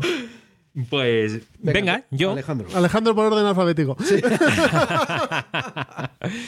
Pues a ver, yo he jugado bastante a Sekigahara. En eh, la última partida ya me ganó Eduardo. eh, y ahora estoy jugando contra ti, Miguel. Sí, eh, sí, sí. y- Buena partida, ¿eh? Y es, es- está genial lo del Yukata. Está, Funciona le estoy bien. dando a Qué Miguel. bueno, qué bueno. Izquierda, derecha, toma ya, japonesada, pim, pam, pim, pam. Iván y que toma la capital, ¿no? y va, y va y me está tomando. Y llega a la capital. Y te confías. Ay, y vas y te mía. Confías. No, no, todavía no la ha tomado y espero poder eh, eh, Te has sacado volver. por un pelo, pero por un pelo. Pero eso es, eso es. Pero, Pero bueno, vamos. en ello estamos. japonés. Y Es aquí, un- hablas, aquí hablas de un tal Samurai. Samuría. ¿Ese Casi. cuál qué inicia? Has tenido semana japonesa, ¿no, Alex? Sí, sí, con el samurái de, de Kinicia. eh, ¿Qué te parece? ah, es fantástico. Vale. Fantástico. Estoy, estoy de acuerdo. Es, chu- es un juegazo. Allí se le da muy bien a Eduardo, ganó las dos partidas. Eh, A mí me parece No entiendo un, por qué, pero- un juego grandísimo. Sí, sí, sí, es de los que inicias elegante. Ah, no, madre mía, por favor. Eh, y también con Eduardo y con, y con eh, Juan Luis jugamos al Condottiere, un juego de, de- de cartitas. Ay. Tiene unos añitos el condotire. ¿eh? También. Eso es. Y también muy divertido. ¿Ves? Igual que, que con el Samurai me lo pasé bien. en- no, no hubo conversación. Y en cambio con el Condottiere hay lo que a mí me gusta, que es trolling. Troleo. Bueno, Nos lo pasamos hablando, pero no hagas eso, haz lo otro, no sé qué, no sé cuánto. Entonces eh, está más cerca de mi cor- corazón ese Condottiere. Y un Twilight Struggle eh, por la aplicación de la tablet contra José Ortiz, que nos escucha y nos escribió una vez, oye, que a, a ver si jugamos una partida. Y, Esa y- es la sección oyentes, humilladnos eh, a los juegos, ¿no? bueno, pues está, eh, está, está interesante, está, está, está muy bien. Otro juegazo, ¿eh? Juegazo. O sea, el- y en la tablet el se juega, pero vamos, que Sí. Eh, igual que el Seki- Sekigahara. Se juega espectacular en la, la Sí. versión digital, pero como en mesa no hay nada. O sea, la partida que estamos jugando nosotros al Sekigahara, vernos en la cara, vernos la cara cuando juegas una carta de, de loyalty o cuando tal, eso no tiene precio. Y sobre tiene. todo jugar de una sentada, jugar dos horas, tres horas. Ya. Y con el to- Toilet Struggle más todavía. Es, es, es- es tanta la tensión que tiene ese juego que jugarlo en mesa es, que es de las mayores experiencias. No tiene que- nada que ver. Y además en la entrevista que Os, os invito a escuchar el programa Toilet Struggle. Toilet Struggle con, con, con. Carte en Ciudadano Mipel. Buah, madre mía. Y, eh, pero Volko, en la entrevista que le hicimos, lo dejó muy claro. Dijo: eh, el juego más vendido por GMT es el Twilight Struggle. Y tuvieron dudas de cuando lo sacaron su port eh, digital, que qué tal les iba, les iba a ir. Pues aumentaron el número de ventas. Tú sabes que los americanos físicas, tienen estadísticas de todo, no sé qué. Aumentaron el número de ventas físicas. Es que el juego, sí, lo, juega, juegas en, en- con Eh, la esa aplicación, es muy fácil de jugar, muy fácil. Juegas muchas partidas, te empiezas a conocer las cartas y al final quieres tenerlo físicamente. Y esto- es- quieres tener el juego. termina la discusión esa de no es que si saco un port digital puede que No las a ventas del juego mira si el entonces- juego es bueno te aseguro que con port digital venderás y venderás Para eso estabas Asmode digital, ¿no? ahí está que está siguiendo la misma el mismo camino Tienes toca mogollón de juegos de Asmodem en versión Mm, digital mm. y se siguen vendiendo los otros. claro Vamos, de hecho, a ver, mm, el Ticket to Ride. Uf. Pues yo ese, ese sí me lo he comprado en digital. Y dices, bueno, mm, sí, pues mm, si tuviera niños en edad de jugar a este y tal, pues decías, coño, pues sí, es un juego que sí que tendría, sí me lo compraría. Además está absolutamente a mano y Sí, es, sea, fácil de conseguir. claro, no sé, sí, yo creo que efectivamente la- las digitales abren la puerta a comprarlo en. Al menos cierto tipo de juego. ¿eh? Eso pasa con el rol también, que te compras la edición digital y luego te- terminas comprándote la física. ¿dónde voy con esto? Las ¿Dónde voy largas, con la las largas noches al final te acabas acariciando tu libro. muy bien entonces y eso es por mi parte el siguiente Venga, yo como he jugado contigo al Sekigahara, al Samurai y al Condottiere, pues solamente aportaré eh, lo que estuve jugando en las jornadas que fueron el fin de semana pasado, en las Madrid Warcon 19, en Alcorcón, ¿Qué tal que las organizaron Trafalgar Editions y Dracuideas. Y pues muy bien, la verdad es que muy bien. Acuérdate que hace dos años fuimos, hicimos un programilla que está todavía por ahí colgado, en el que íbamos con la grabadora Sí. eh, y tal. Y, y claro, esta vez pues así ha habido muchísima más afluencia, muchísima más gente, muchísimas más cosas. Y pues muy bien. Y yo la verdad es que no puedo por más que felicitar a bueno a Crisanto y a Trafalgar Editions y a Dracoidea, vamos a Luis, que, que han montado un, un evento mm, para mi gusto muy importante. Además ya ha empezado a venir gente de fuera, vinieron pues, los amigos de Zaragoza, de, y de muchos más sitios. Joder, fenomenal. La columna de Zaragoza. La columna zaragozana. Tú volviste muy, muy contento de- del evento y, y me, me dijiste algo que me abrió los ojos. Dice, ha dado un salto de calidad comparado con hace dos años que, que- que te gustó. Bueno, no es, no es de calidad porque, a ver, la calidad, mm, en fin, eh, es, es la organización y la organización era en el mismo hotel, solo que ahora en una sala mucho más grande y porque la sala era mucho más grande, porque estaba mucho más lleno de gente, había mucho más interés, eh, se dieron, bueno, nosotros fuimos además a ver la charla de unos renactors eh, amigos nuestros, en fin, estuvo muy bien, Vale. muy bien. Muy bien. Y yo creo que si se, ¿cómo se dice? si se establecen ya para todos los años, pues va a haber que tenerlo en cuenta, joder, porque son las jornadas que se hacen en Madrid sobre Wargames. Sí. Entonces yo creo que tienen su importancia. Ajá. Muy bien.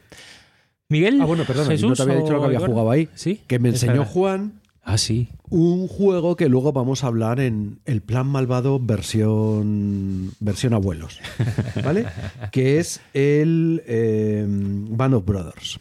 Me gusta, ¿Vale? me gusta eso, ¿eh? El plan malvado. Versión abuelo. versión Claro, abuelo. claro, es- es- hemos estado visión- pensando, hemos, hemos estado pensando en el nombre. Luego, luego, luego hablamos de eso. Muy bien, perfecto. Bueno, pues si queréis empiezo yo. Yo he dado, aparte de Liberté, al Pandemic. Partida épica con mi hijo, en plan el venga, que lo logramos, no sé qué. O sea, yo no he visto una partida de Pandemic más Pero épica que esta. con los Pero niños funciona ¿le muy, muy guiabas bien, ¿eh? tú o le dejabas hacer? A ver, yo le expliqué, en ciertas partes le tenía que guiar, es que tiene siete años. Vale. Entonces, Sí. pero el tío sí que controlaba lo que tenía que hacer, las cartas que tenía que juntar, etcétera. Pues eh, yo te aconsejaría el, el Legacy con los niños. Con los niños el Legacy funciona. Por ahora vamos a probar Eso de el, romper Caída de Roma. el Caída de Roma. Ya sabía yo. también El Caída de Roma que ¿Ya te lo has me, le- comprado? me he leído las reglas y oye, está muy chulo. No deja de ser vi- un pandemic, pero tiene muy buena pinta. me apetece. Por, Es un pandemic. Sí, pero con Pero un temita Tiene un que me temita, mola. pero tiene un temita, está bien metido. Está, yo lo que he leído me parece que está bien, bien metidito. Pues eh, ahí en casa está.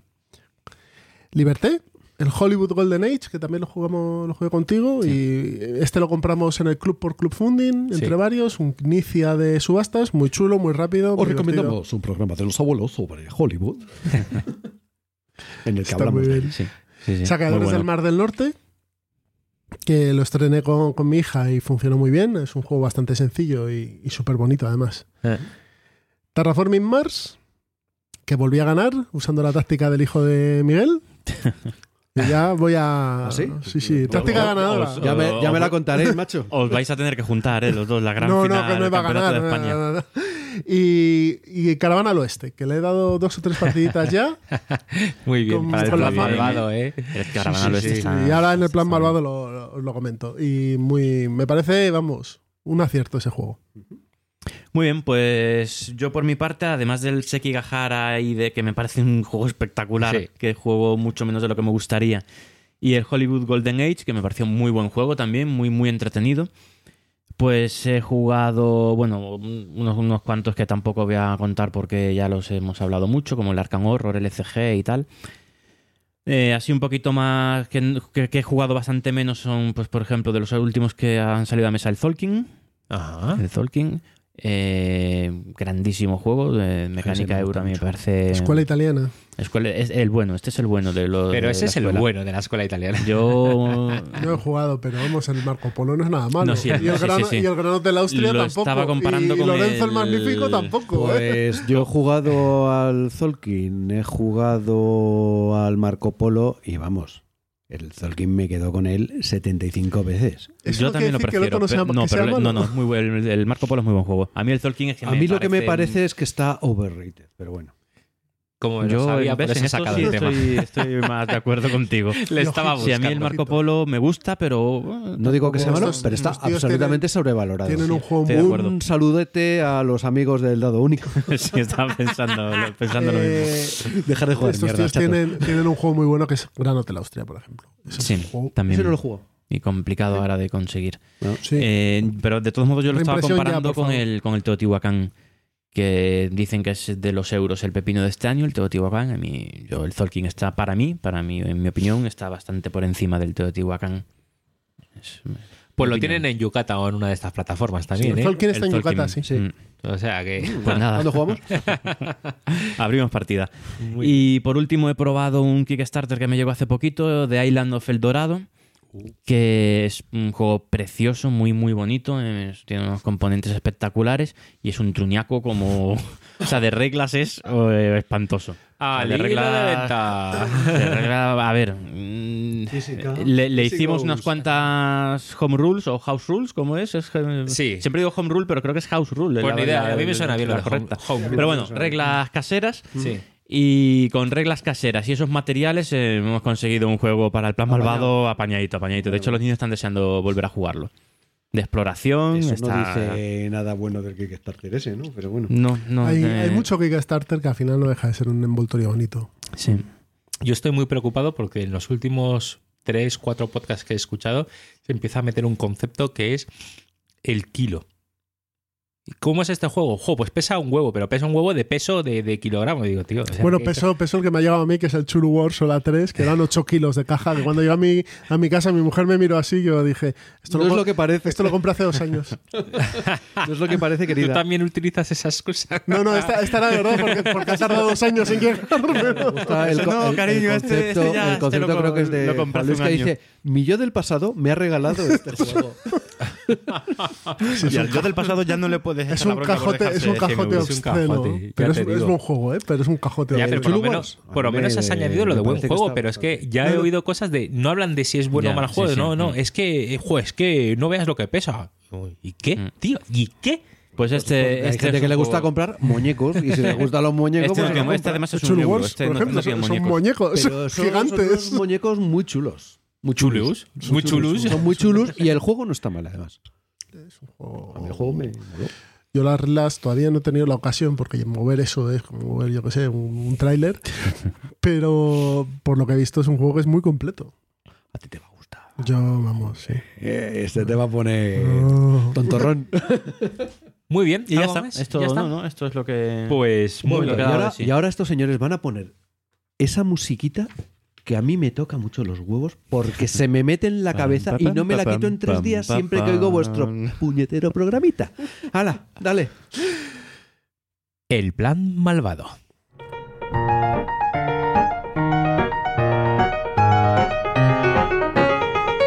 Bien, pues ya sabéis, el plan malvado, los juegos que jugamos con nuestros hijos y hoy con nuestros abuelos para meterles en la afición y o hacerles la vida más feliz.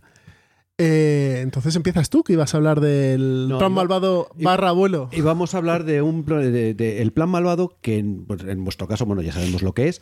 En el nuestro es cómo hacer que unos europusis eh, bueno, por se empiecen a pasarse al mundo de, de Wargame y otro sí. tipo de, de juegos, ¿no? Entonces, eh, habíamos pensado, joder, ¿cómo le llamamos? El plan requete malvado. No, no, van a pensar que les copiamos y tal. Luego había una que es, si puede Torío, me fío. Eso me gusta. Muy bueno. Sí, sí. Estaba bien, ¿eh? Si fue de Torio, me fío. Entonces, bueno, no sé cómo lo llamaremos, pero, pero sí es verdad que hay una serie de juegos que como, como entrada al mundo del Wargame están bastante bien. Y este que vimos el otro día, yo creo que es, se lo tengo, tengo que hacer la prueba de Alejandro, de si puede Torío me fío, que es el Band of Brothers. Si logro meterle con el Band of Brothers, eh, hemos dado un paso muy importante. Es un wargame táctico, por lo que vi, ¿no? Es un wargame, es un destilado de Squad Leader, pero sin una puñetera tabla. Dios bendito. Amigo, amigo. Dios bendito. Y, dices, joder, pero entonces es una chusta. Pues no, señor. A mí me parece que tiene todo el saborcete que tiene que tener un táctico, como el Squad Leader, pero sin la sobrecomplicación, tanto en reglas como en, como en tablas, etcétera, que un eh, que a un Eurogamer le puede echar para atrás. A mí me gusta mucho Squad Leader, me me parece estupendo. Lo que pasa es que es muy denso. Eso es. Ya está. Entonces, los que no quieren hacer de un estilo de vida que tal, que es lo que te pide el Squad Leader y más aún el SL, que dices, no, mira, yo es que ahora mm, me he hecho monje del Squad de la SL, porque es al final de lo que, lo que se acaban convirtiendo, ¿no? Eh, pues bueno, pues este Band of Brothers, mm, dentro de que lo tengo que conseguir, lo tengo que jugar más, eh, me estuvo evangelizando Juan Milano, me pareció un juego perfecto para, para entrar con Que va con mecánica, motor Sí. de cartas. Y otro, eh, no, no, no, no, no, no, no, no, no, no, no, no tiene cartas, no tiene tablas, tiene las fichas y sus numeritos. Y un dado de 10. ¿Cómo lo vio? Mm. Pues mi juego. Yo creo que te va gustando. O sea, Todo es mucho clavado. mejor con un dado de 10. Por, mucho, por mucho que os Por digan. supuesto. Y te hartas de tirar dados y tiene el punto épico de tirar dados, tiene el punto del fuego de oportunidad, tiene un montón de conceptos, pero muy sencillamente imple- implementados. Sí, Con lo vi cual- la foto y tenía buena pinta el juego como tal. En de tablero chiquitín, ficha grande. Sí, bueno, era un escenario de iniciación, pero estaba muy bien. Y muy bonito, además. Y si no, y otro que el otro día lo escuché mencionado también en, en el podcast del Dado Único, eh, que hablaban del Santa Cruz. Y el Santa Cruz es otro juego que de iniciación, y este ya está, ha pasado la prueba de Alejandro. Es un pelotazo. Este es el de bloques, ¿no? Sí, Sí, el que está hecho por Iván Cáceres. Y es un pelotazo. es un juego mm, muy interesante para meterte en el. Yo se lo compré a mi hijo, de hecho. Sí, sí. eh, para meterle en el tema de Wargaming. Y está muy bien. Es uno de. Pues voy a meteros, meter el cazo en vuestro, Por favor. en vuestro caldero. The Hammer of the Scots. es- Acaba de salir en español. Sí, señor. Es otro que tenía en la recámara. Tiene un punto de mayor complicación que el Santa Cruz. Un poquito. Por aquello de que te vas a conocer mejor las piezas y porque hay menos piezas, eh, tiene motor de cartas. El, el Hammer también tiene motor de cartas. Activas las cartas. Los, Sí, pero luego también tiene. eventos. Claro, pero tienes también todo el tema de cada escudito, cada historia. Mm. Es un pelín más complicado, pero bueno, sí, efectivamente, es un pelín más complicado. También es muy recomendable. eh, y yo lo jugué hace mil años, en- antes de que saliera en español, evidentemente. Y sí, sí. También es un juego de iniciación muy interesante. Yo ese no lo he jugado. He jugado Ricardo III, pero es el mismo juego, ambientado Ah. en dos épocas diferentes. Sí. Pero el juego es el mismo. Y como juego de bloques de iniciación y demás al Wargame, es un juego muy, muy chulo. Y ahora Hammer of the Scots encima está en español. Ay, No sé más cuánto. dinero. Sí, pero el Santa Cruz te va, creo que va a costar 25 o 30 y el pavos. otro te cuesta cincuenta y tantos. que es un precio muy bueno, ¿eh? Sí, no, no está Porque mal. ahora está, hay un Kickstarter de Hammer of the Scots por setenta y tantos dólares. Jodo. Es que Columbia Games son la leche. Se columpian. Sí, sí, se Colum- columpian. Columbia Games. se columpian Games. Vale, pues. Dejamos Hemos a- estrenado ¿Y la vosotros con qué, esto. no- qué nos comentáis? Pues Pues después de esa buena, muy, buena recomendación, además, esto es para seguir, ¿eh? El- el- ya es difícil. la, la ha- sección. Ha soltado La tres. Tenía que haberse. Si puede Torio, me fío. ahora, ahora vamos a, Es- Estaremos atentos ahí en, la- en próximos episodios. ¿eh?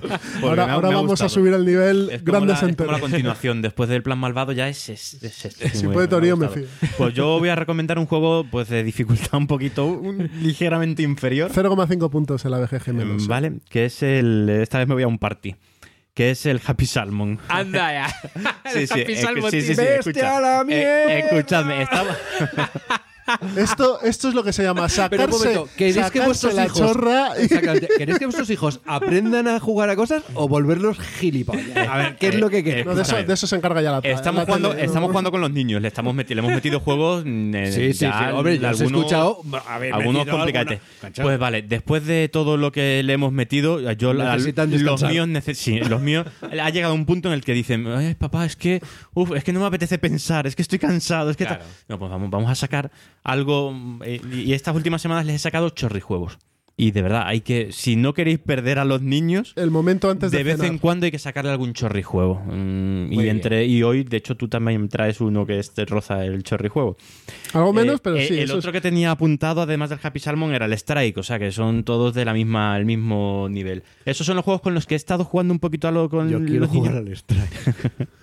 Oye, mola, ¿eh? Está- Me apetece está- un huevo jugar al Strike. ¿Cuál es el Ese de los dados. dados. Que tiras dados en una caja Y que le dé un golpe al de al lado y sacar Ah, un sí, tal. hombre. es- Que ahora hay otro que han sacado que es del de los elementos, ¿no? que es la misma historia, pero Sí. con daditos más monos. El strike es éxito seguro, vamos. En, ca- en casa, en comidas familiares, y Sí, sí. hay siete Claro. personas. Pues ocho con los niños, de verdad, eh, Sí, sí. de la edad de los míos, por lo menos, sobre todo, pues, bueno, el, el Happy Salmon para menores, de para muy pequeños, ¿vale?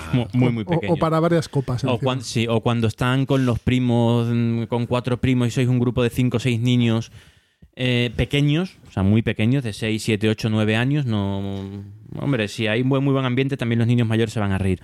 Eh, al final lo pasan, los niños lo pasan en grande y... Sí. le- Mm. Oye, como invitado a vuestra sección, ¿puedo hablar de dos juegos que en su momento utilicé para meter a los Claro, niños hombre, muy poco? toda la- tengo que decirlo, pero es- no es por el juego, es por el niño. Eh, uno, carrera de tortugas, ¿De qué inicia? de Quinicia. Muy bien.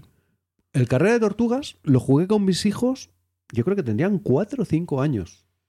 Les gustó, lo entendieron, es interesante, diez minutillos, es una chorrada, pero ya les empiezas a meter la relación de Sí. colorines, una cartita, pues es un- Ese creo que nos lo han puesto en la lista Sí, de en la Geek sí, List. que- que- Mm. Sí. echarle un vistazo. Ah. Es más, si quieres, lo tengo arriba, te lo presto y lo pruebas con tus niños. Muy Eh, bien. Pues eh, muchas gracias. Ese lo veo para cuando Carte acabe con el caballo de arcoiris este o- Unicornio de el- destellos. El, unicornio de destello.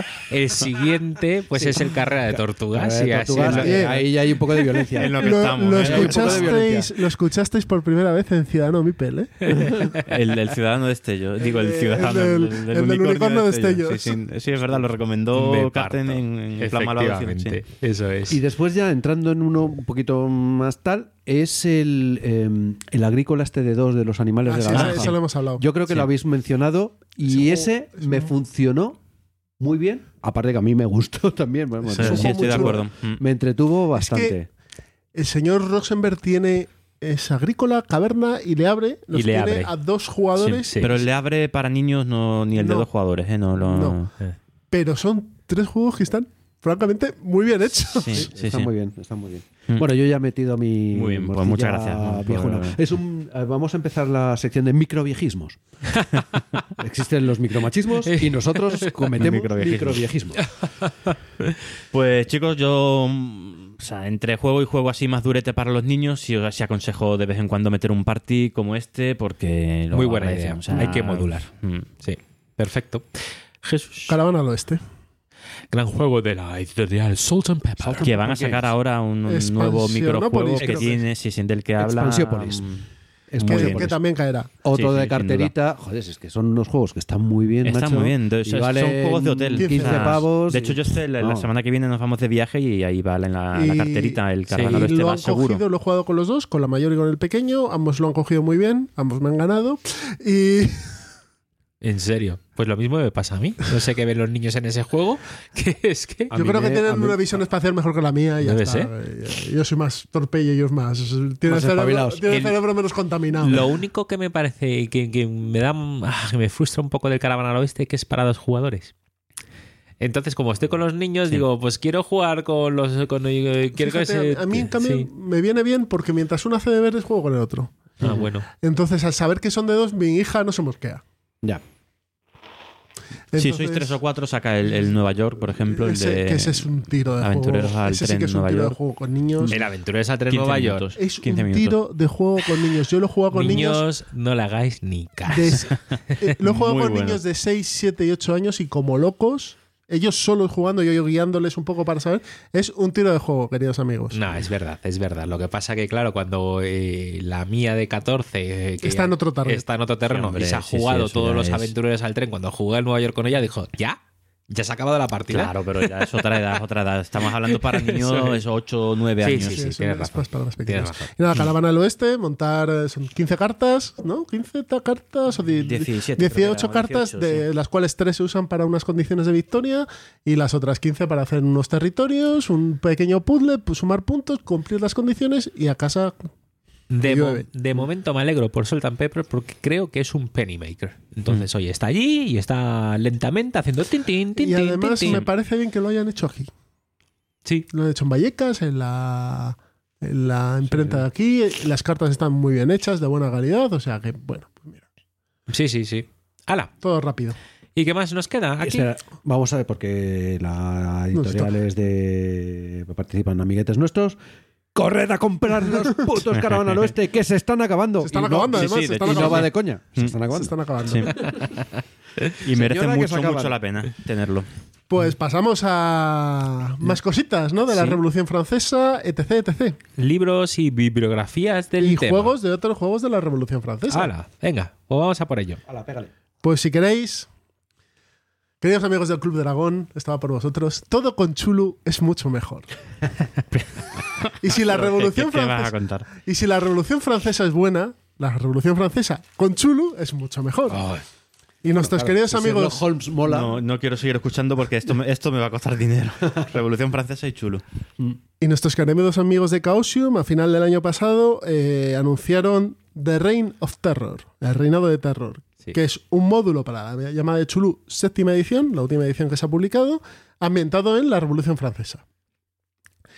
Se puede jugar como una expansión del Orient Express, tiene una aventura en solitario, básicamente. eh, son un par de campañas, un par de aventuras en las que llevaremos revolucionarios franceses hurgando en las catacumbas de París o buscando ciertas cosas pulpoides, etcétera, etcétera. Take my money.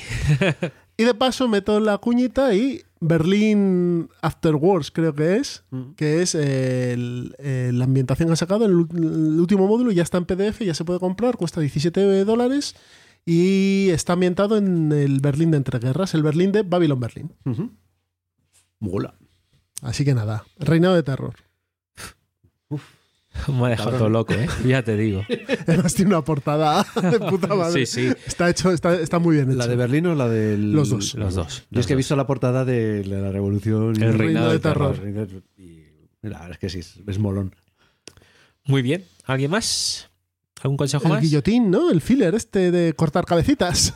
Sí, bueno, lo, estaba- lo estuvimos hablando, pero vamos, yo mm, creo que lo jugué hace mil años y apenas me acuerdo de que daba esa una chorradilla de juego y tienes que ir colocando nobles. Sí, hay una fila que va, digamos, de, de- yendo hacia la guillotina. Entonces tus cartas lo que hacen es saltarse puestos o cambiar puestos. Vamos, que el en- guillotín en autos antes que a Exactamente, ti, antes que a ti.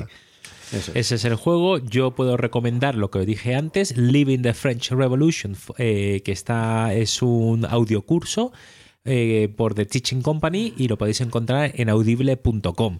Si queréis practicar vuestro inglés, ya os sugiero que vayáis a audible.com y os compréis allí eh, El eh, cursito, ¿no? cursitos diferentes. Hay audiolibros de todo tipo, porque los anglosajones para esto son la hostia. Entonces, vamos, tienes maravillas allí. Pero bueno, es, es inglés, es inglés. Eh, y, Y tenemos aquí un libro importante. Y un libro importante que es Revoluciones. Uy, revoluciones. Reflexiones sobre la Revolución Francesa de Edmund Burke. Este libro es importante porque Edmund Burke es uno de los popes del pensamiento liberal desde hace varios siglos. Sí. Y sobre todo yo creo que lo importante de este libro es que se escribió 10 años después de la Revolución Francesa. O sea, es un libro coetáneo con lo que estaba pasando en ese momento. Y aquí le dejo cedo la palabra a Escrito- Eduardo. eh, pero es No, a importante decir, escrito por un inglés. Sí, sí, sí, por supuesto. Sí, sí, Vale. Edmund. Burke es, eh, bueno, como habéis visto, el cuadro que preside mi chimenea es un retrato de Edmund Burke. Tiene una historia. ¿Y que es les- liberal este Edmund Burke? Sí, ¿Y efectivamente. preside el cuadro de tu chimenea? Eh, ¿Casualidad? No lo creo. De hecho, si me pre- si, si le preguntas, realmente no, no, no es una figura liberal eh, Edmund Burke, sino es lo que llamaba, es un, un white, un whig, Mm. Creo lo que podríamos llamar, es, es el protoliberal conservador. Que Sí. es una, bueno, es eh, evidentemente, y vamos a hacer unos spoilers sobre este libro, a Burke no le mola la revolución francesa Ajá. eh, defiende el Estado, el Estado como él lo tenía en Inglaterra, es decir, eh, una monarquía parlamentaria, pero que, digamos, las costumbres deben ser respetadas porque eso tiene una serie de ventajas. Sí. Eh, el subvertir el orden social, pues no es algo que vaya en su, en su ideología, etcétera, etcétera, ¿no?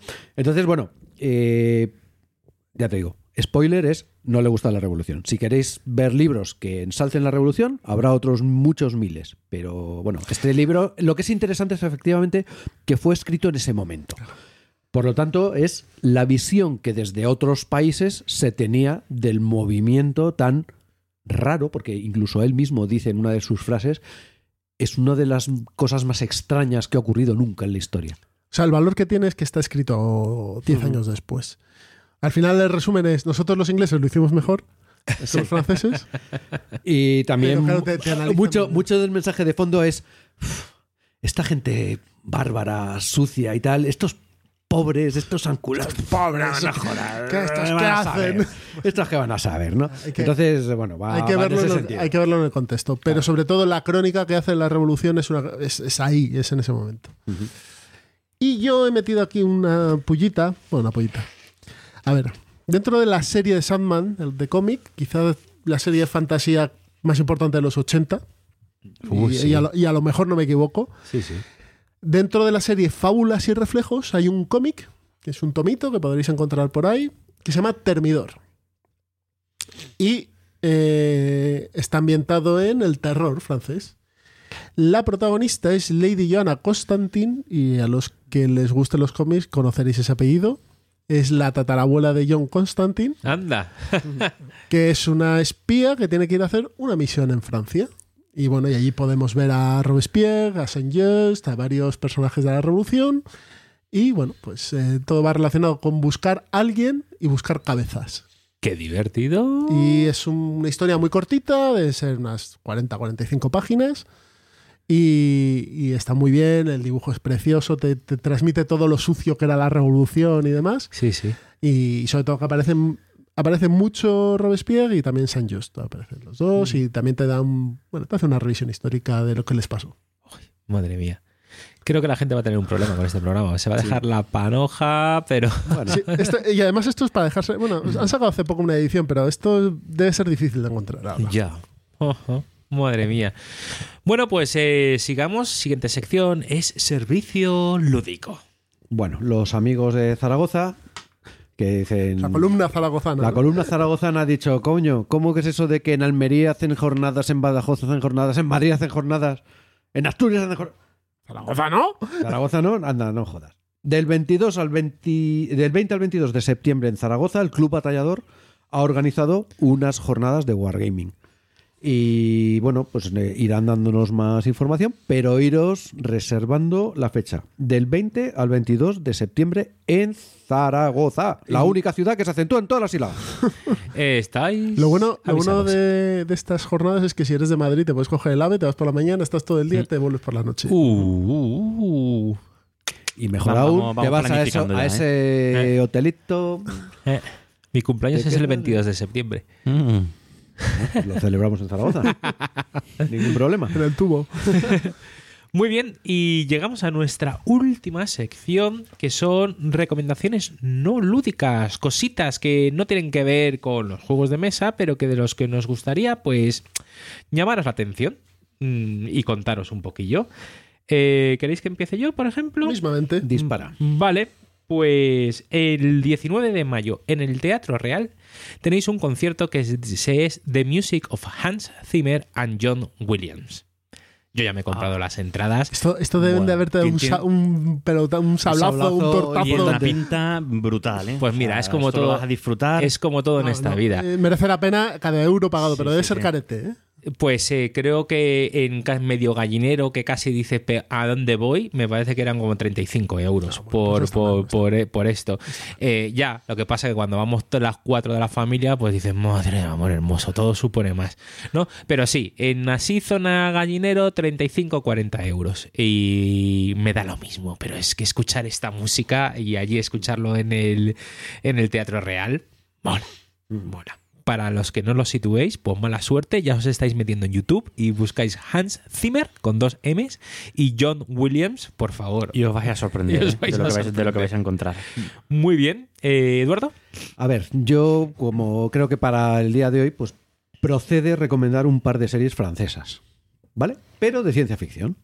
Porque los señores vecinos del norte tienen también sus seriecitas de, de ciencia ficción y que no están nada mal. Voy a traer, traigo dos. Una que se llama Transferencias, que está en Netflix. Y. ¿De qué te ríes, desgraciado? Esta podría ser también una, una serie española ambientada en el mundo político, transferencia. No, pues esta es, es- tiene un- una cosa curiosa en la que las- los transferidos son gente que, que ha, digamos, su mente ha sido transferido a otro cuerpo. Y lo voy a dejar ahí para... Es como, digamos, la base de la historia, pero... ¿Qué es transhumanismo como Altered Carbon, algo parecido? eh, pero mm, con una historia de fondo muy diferente. Porque resulta que hay unas transferencias que son ilegales, hay un servicio de policía. En fin, echarle, echarle un vistazo.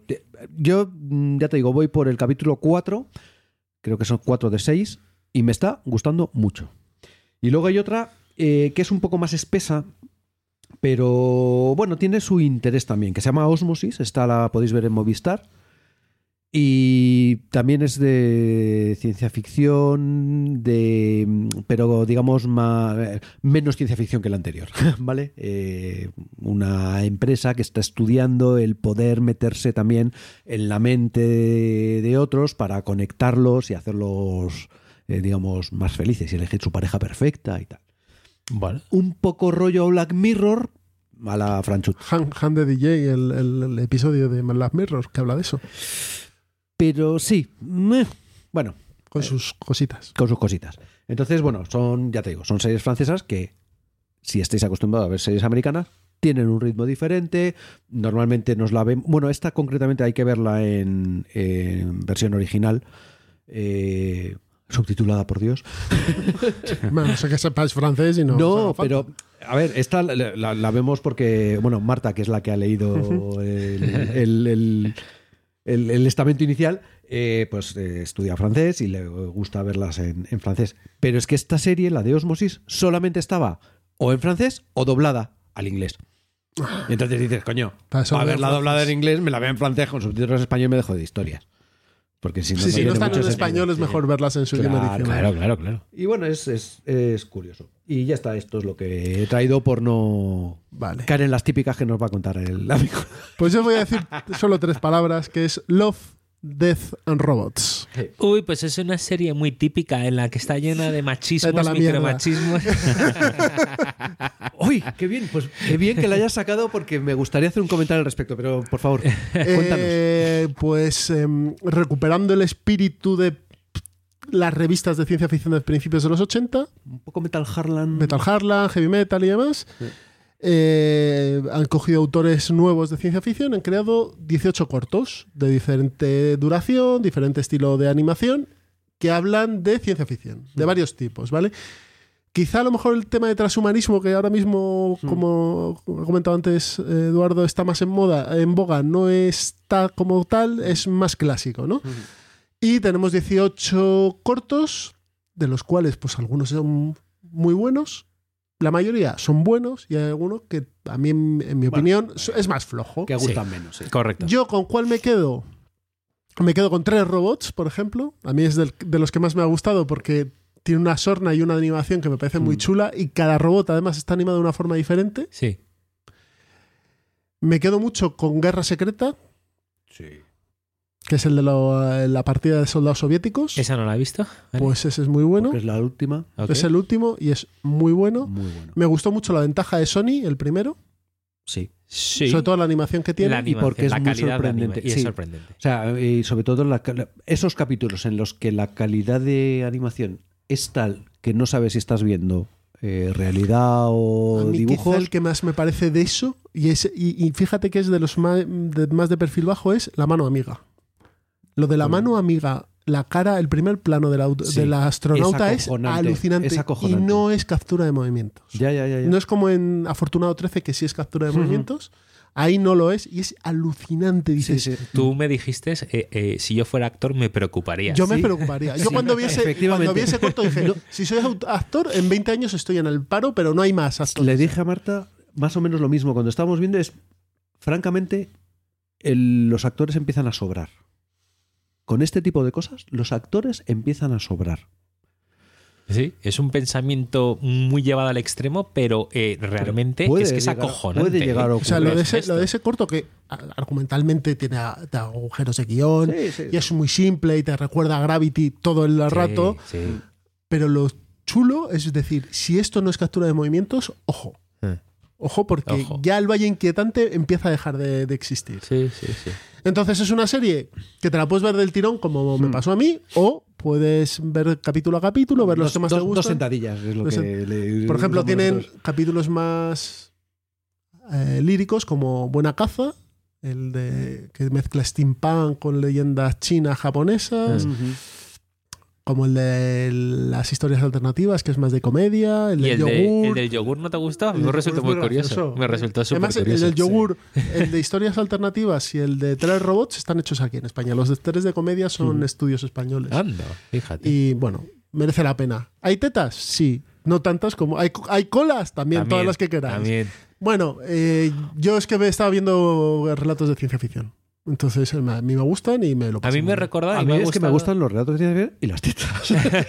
Entonces, la Eh, verdad no, es que me gustó No tengo nada la que quejarme, serie. Pero sí me sentía que como cuando era pequeño y leía esas, esa- esos cómics de ciencia ficción, me sentía así, esos Cimo, o no sé si era Cimo o... Sí, Sí, el Cimo. Sí, ¿no? Entonces- Zona 84. Zona el 84, 1984, que había historias que sí, tal. otras que no, pero que, que- que- que veías que siempre trataban de meter el giro porque sí, pero no, pero las volví a leer las historias una y dos veces, aunque me supiesen Hombre, el giro. la ¿sabes? diferencia es que Ya está. tenías entonces 14, 15 años y... Pues a lo mejor me ha llevado a un recuerdo de eso, Claro. pero, pero bien, Pues lo un poco- acepto, un poco lo por ahí, acepto, sí. no pasa nada. Están, están bien. A mí bien. la verdad es que sí, me parecieron... Luego también os recomendaría Capitana Marvel. Una, una, una serie media de Marvel. Bueno, espérate, ¿no serías tú el que dijo que no, es que está muy bien la del... Aquaman es un Aquaman? peliculón. Aquaman. Un momento, es el momento de ahora que te tengo delante, vete a la mierda. Jesús. Aquaman, Aquaman es lo más épico que podéis ver ahora mismo. Ahora mismo no porque tal. O sea, Claro, Jason Momoa claro haciendo que el guapi. animal con Claro un tridente A ver, épico a mansalva. Es tan épico como, Como Marvel. como Fast and Furious 7 cuando saltan de un edificio a otro con un coche. Es igual de épico. Mira, Me lo voy a ahorrar. para que la gente entienda. Circo del bueno. Para que la gente entienda la diferencia.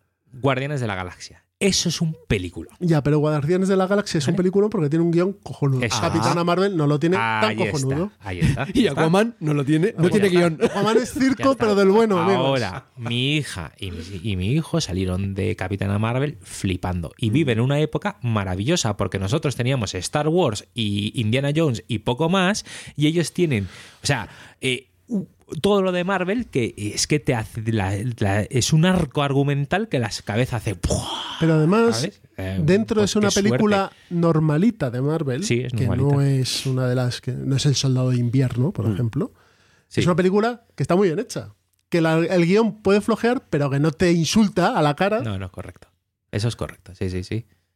Bueno, Ya está. es lo que hay. Vale. Y Misión Imposible Fallout. Un señor de 60 años corriendo como un chaval de 20. Es que es bueno el tío, me cago en 10. Lo siento mucho, pero hay que reconocerle que el tío ¿Es el de tiene siempre? algunas pelis. Tom Cruise. Joder. Pero, Sí, sí, sí. pero con Pero- Henry Cavill y Henry Cavill parece mayor que él. Mi O sea, fucking son hero, cosas- tío. Mi Sí, fucking sí, hero. sí, sí, sí. Bueno, pues ya creo que hemos llegado al final. Me queda Miguel, Miguel, Miguel, Yo Miguel, sí traigo Miguel. un par de recomendaciones. Y me encanta. Eh, una, bueno, ya os comenté que lo de los juegos, el plan malvado, he tenido que Sí. aligerarlo un poquito porque los niños empiezan a estar saturados. Entonces, una de las cosas que hicimos fue meter fillers como el Happy Salmon. Y la otra es eh, jugar en familia, pero no en vez de juegos de mesa, jugar en torno a la Play. Bien. ¿Vale? Bien. Entonces hemos descubierto, bueno, nos lo ha descubierto, de hecho este plan malvado lo ha originado mi hijo, que es por el, tu hijo, ¿no? sí, sí, sí, es el que domina la Play, Eh, y son los juegos de PlayLink. Play Connect, pues aquí está, está el PlayLink, Ok. PlayLink, que es un sistema que te permite jugar con el móvil, usando el móvil de, de- de mando y pantalla. Ah, vale. Y dentro de este tipo de, de- dentro de este sistema hay un montón de juegos como Saber es Poder, que es uno tipo trivial. Eh, Has sido tú, que es uno de, de conocer al resto de miembros de, de- de la partida, de la familia. Mm, típico juego de preguntas. ¿Qué haría este? eh, ¿Qué haría papá en, eh, en esta situación? Y claro, los hijos empiezan a soltar ahí cositas por la boca. Pero qué Y divertido. al final te, te lo pasas muy, muy bien. Y uno tercero que es Melbits, que es como es un juego de plataformas, pero en el que cada, cada uno con su móvil maneja una parte de, de- de la plataforma. tenemos que conseguir llegar al final de Pero, la tío, esto es divertidísimo, por favor. Yo cuando me lo dijo mi hijo dije, bueno, eh, te toca, ah, hijo, vamos a hacerlo, voy a poner toda la cara por dentro, voy a poner toda la cara de que bien me lo estoy pasando, cariño. Eh, hemos pasado un rato en familia estupendo y tal, y, pero bueno. Pues no, oye, eh, eh, muy, muy, muy divertido. Pasamos un juego, un, un rato, unas horas en familia y al final terminas jugando una tras otra. Vaya pelotazo. Y muy, bien. muy, muy, recomendable. Has dicho que se Playlink. llama PlayLink Playlink es el sistema. para PlayStation 4. PlayStation 4. Te lo instalas en el móvil, se conecta, tienes que estar en el mismo wifi simplemente, Vale. en la misma red wifi, te conectas, lo detecta la Play y, Oh, y usas el teléfono con, como un mando. Vale. Mando y pantalla, o sea, todo, todo el juego que da eso es brutal, pero muy, muy bueno, muy recomendable. Y luego, un, rápidamente, un par de viajes, porque me ha- uno es eh, eh, ir a, visitar las médulas en, en León, en la zona de Ponferrada, porque es un espectáculo. Fui hace, bueno, hace, la verdad es que fue hace ya bastante, hace un- uno o dos años. Es una mina, una antigua mina de, de oro romana. Id a ver eh, la- la- la- el centro de interpretación que hay abajo en el que te explican cómo estaría en el hierro los romanos y vais a alucinar con el, con el, espectáculo que es el paisaje y con el espectáculo que es la tecnología que usaban para extraer ese oro.